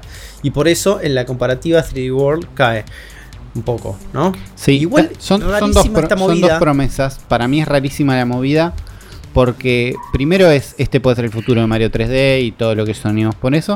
Pero también puede ser a una escala más chica, este, este podría ser el futuro de otros ports. ¿Entendés? Como porteame un juego de Wii U, pero metele el DLC de tu vida. Y te lo compro sin ninguna duda. Claro, es muy rara la movida, ¿eh? es, definitivamente muy rara. Es como el Bowser Fury se siente como la mejor tech demo que probaste en tu vida, por momentos, ¿no? Como un concepto de juego increíble eh, Poquito más que concepto porque es bastante divertido. porque sí, porque ya es un juego directamente, 100%. Pero que está como anexo a otro juego. Es rarísima la movida. Es rarísima. Porque yo supongo que hay, espiritualmente hay algo que los conectaba. Supongo que es el 3D. No, es los, controles. Toda la mecánica de controles son los mismos, me parece. Gatito, ¿Entendés? Es como. No, son todos los controles, todos los power-ups pero me parece que tampoco hay un... No sé cuáles son los casos de DLC superador a este nivel. ¿Entendés? Como es muy de otro planeta lo que llega. Pero aparte ni siquiera es como la idea es que es un DLC, porque, se, porque se juega como otro juego. Es otro juego, sí a, este sentido de, bueno, esto es otro juego, creo que no, no se me ocurre. Eh, es un Frankenstein extrañísimo que solamente le puede salir bien a Nintendo. Sí. Es así. Sí. Es así. Es que para mí era eso, era, era como, che, queremos probar esto, pero no vamos a hacer un motor nuevo y... Y nada, es como agarremos lo que ya tenemos, este motor y estos elementos, estos assets y armémoslo con esto. Claro. Y es como. Y probamos, es como, diviértanse, chicos. Mandaban a un equipo de desarrollo y eran Ponele, cuando el gatito en, dentro de Mario 3 World se siente como un poquito easy mode, el gatito en general te resuelve un montón de situaciones fáciles. Sí. Entre, en eh, Bowser, Fury, el gatito es más esencial a la experiencia y no es tan easy mode. Es más no. parte de. Porque de golpe todos los enemigos son gatito, cosa que creo en. En Tree World, no sé si pasaba que eran todos gatitos. Eh, parece que no. Me parece que no, por eso hay como un, como un embrace de gatito que, que está muy bien, que por eso lo aleja pero no sé, rarísimo estoy viendo escenas de lluvia con Bowser escupiendo fuego. Además de uno de los Bowser más facheros que hemos visto en los últimos tiempos. No, el, Oil Magnetic Giant Bowser es como boludo. Alguien tuvo una pesadilla con eso y dijo. Sí, es por acá. Siento que es Bowser eh, volviendo a ser Bowser. ¿Entendés? Como, ah, yo, yo era el jefe final acá. Claro, yo era el que el, malo, no era, era el boludo amigo a mí me tenían miedo. Sí. Es excelente, realmente excelente. Eh, y ahí disputando entre mis gotis, eh, este, eh. Está, es realmente uno de mis gotis ahí, como siempre, y como cabeza a cabeza. Tiene un 9.07 de parte del pueblo y un 10 de 10 de la gente de Nintendo Life. Y el puesto número uno, el que encabeza esta lista, el coronado GOTI 2021 por esta publicación, es nada más y nada menos que Metroid Dread, que salió en octubre de este año. ¿Qué decir este juego que no hayamos dicho hasta ahora, no? Lo dijimos lo dicho hace poco, claro. Sí. Juegazo. Es un juegazo. Vos lo 100% eh, estuviste en esa. Sí. sí. Eso para mí es un montón. Bueno. Eso para mí es un montón. Que un juego, un juego me den ganas de completarlo al 100% es algo que nunca hago. Que nunca hago. Entonces si un juego llega a ese nivel, llega a ese nivel de compromiso, donde asumo esa responsabilidad, significa que eh, supera cualquier tipo de expectativa que tenía y supera cualquier tipo ¿viste? Como de experiencia que haya tenido. Yo no platino juegos, yo no juego por los achievements, yo no juego por hacerle la 100% completitud. Con este sentí la compulsión de hacerlo. ¿Por qué? Porque me estaba divirtiendo en cada instante que lo estaba haciendo. Claro. claro. Me estaba divirtiendo en cada instante había una satisfacción no solamente en limpiar ese mapa, sino también en hacer cada uno de los desafíos que involucran una secuencia coreográfica de movimientos espectaculares, espectaculares para poder ganarte 10 torpedos más. Sí, no importa a nadie. Sí, sí. Pero terminás con unos clipazos. Sí. Porque terminas con unos clipazos y decís, no puedo creer lo que acabo de hacer. No puedo, no puedo, no puedo creer también cómo en mi cabeza ya tenía todas estas herramientas para resolverlo y pensar cuál es la secuencialidad de movimientos que tengo que hacer para poder completar a ese nivel. Con una boss fight increíble al final, que hice 35 millones de veces, pero es un juegazo, chicos. Es un juegazo. Es difícil, es lineal para hacer un Metroid. Es lineal. Nunca se vuelve frustrante. No. Nunca se vuelve frustrante. Eh, es extremadamente satisfactorio y todo. Y es un cierre increíble para la saga. Sí. Increíble. Sí. Sí, sí, juegas. 9.36 de parte del pueblo y un 10 de 10 de, la gente de Nintendo Life. Y para mí este es un 9.5. ¿eh? 9.5. en, en mi lista yo le puse un 9. Creo que solo para que esté abajo del 9.1 de Monster Hunter Rise. Yo lo, único, yo le pondré un 9. A mí lo único que, que me la... o sea, me parece un juegazo, ¿eh? esto no es, una crítica de... Una crítica profunda. Pero lo único que, que extrañé un poco es que es medio lineal a diferencia de otros Metroids o otros Metroidvania. Me hubiera gustado, esto lo dijimos cuando hablamos del juego, me hubiera gustado que tenga un par de instancias más donde haya un poco más de libertad para decidir a dónde ir. Es como siento que eh, todo el tiempo era como, bueno, ahora te ir acá. Hay, mucho punto de no retorno también para encauzarte. Eh, que entiendo que es la idea de este juego, que por eso es mucho más rápido y es, más rapidísimo y, Yo la, primera hora, dos horas del juego las hice dos veces. Porque la primera vez que lo hice dije, no, esto pasó muy rápido. No, no, no presté atención, no lo estoy disfrutando, lo voy a hacer más tranquilo después. Y lo hice después más tranquilo y me di cuenta que era imposible hacerlo lento. Era tipo, el juego va a esa velocidad y es el juego. Sí, sí, sí. Eh, sí, y este juego, eh, mi novia, que ella es muy de jugar cosas intensamente, eh, creo que lo terminó tres veces. Porque sé, sé, que, porque sé que lo terminó en normal, después sé que lo terminó en hard y me parece que lo hizo 100%, pero cuando lo hizo 100% lo volvió a jugar entero. Claro. Me da esa sensación. Es como, y, seguidas, ¿eh? No es tipo, dejó pasar un tiempo. No, back to back. Sí, sí, yo me acuerdo de ver en Twitter gente diciendo, ya lo terminé dos veces, este es mi récord. Tipo, no, pero chicos, yo todavía, no, lo tengo. Lo estoy esperando. Sí, sí, bueno. Eh, pero no, bueno, me es un juegazo. De, mm, como me gustaría ver si ustedes tienen, porque yo tengo un juego que no está en esta lista que me gustaría mencionar, porque es uno de mis gotis de este año. No sé en qué puesto exactamente, pero Está en Nintendo Switch. Yo no lo juego en Switch, pero está en Nintendo Switch. Y es un juegazo que es eh, Unsighted. Que es un juego que hablé. Es un Metroid. Es una mezcla entre Zelda 2D y Metroidvania.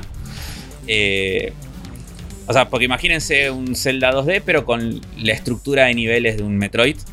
Y con la estructura de ir agarrando cosas para ir mejorando. Con una historia espectacular y con un arte increíble, música. Es un juego que hace todo bien. Y lo hicieron dos personas nomás, de acá de Brasil. Así que mm, se los recomiendo muchísimo. Un juego me encantó. De los juegos que más me gustaron en, el año. Ok, bien. No sé si usted tiene algún juego así que les haya gustado mucho. Estoy pensando que este, qué juego este año que no esté en la lista. Es Route 96, pero no me parece un gigante tampoco. pero es lo que jugué y no está en la lista. Yo probablemente este sea el año que menos jugué en mi vida. en tu vida. Es el año, sí, en mi vida. Eh, donde, entonces es como que nada va a superar realmente la experiencia que tuve con Metroid, donde tuve un compromiso absoluto con ese juego. Claro. Así que no, no, tengo, no tengo nada que sea como superador hacia eso. Pero bueno, me parece que este recorrido dio como un panorama bastante, bastante amplio de todo lo que sucedió en el 2021 en materia Nintendera y también es una espectacular manera de cerrar el año y cerrar este episodio del cerebro de la bestia.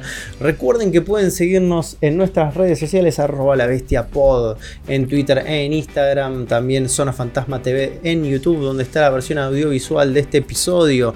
Tenemos un canal, un servidor de Discord y un canal del cerebro de la bestia se llama la bestia chat donde pueden charlar de todas cosas relacionadas al mundo Nintendero y también tenemos un canal de Twitch Zona Fantasma TV, donde hay streaming semanales de cosas nintenderas y no.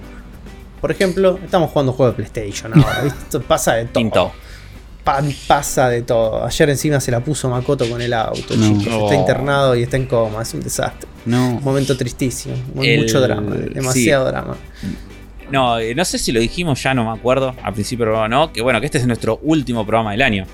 Sí, sí, sí, lo dijimos al principio. Sí, sí, que ya, ya pasaron mucho, pasaron dos horas y media, ya no me acuerdo que hablábamos al principio que no, pero bueno, sí, eh, eh, para que estén todos al tanto de que, bueno, las semanas que vienen son las fiestas, así que no, no vamos a estar grabando y no vamos a estar saliendo.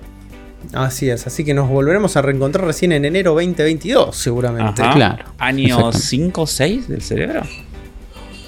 Año 6. Año 6. Año 6 es Tranqui. del cerebro de la bestia. Así que bueno, estamos entrando en primer grado.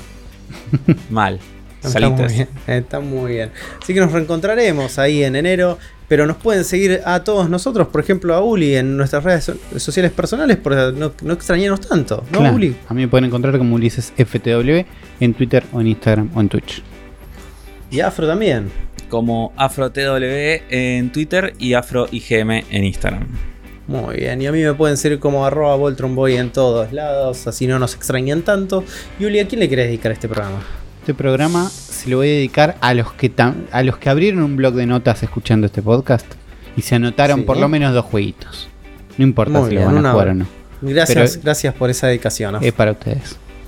Es así, es así, es así. Y recuerden, si quieren comprometerse un poco más con el cerebro de la bestia, pueden ir a patreon.com o a Mercado Pago, links en la descripción de este episodio y apoyar eh, este contenido y todas las cosas que salen alrededor de Zona Fantasma TV. Dicho esto, les deseamos a todos ustedes feliz Navidad y feliz Año Nuevo.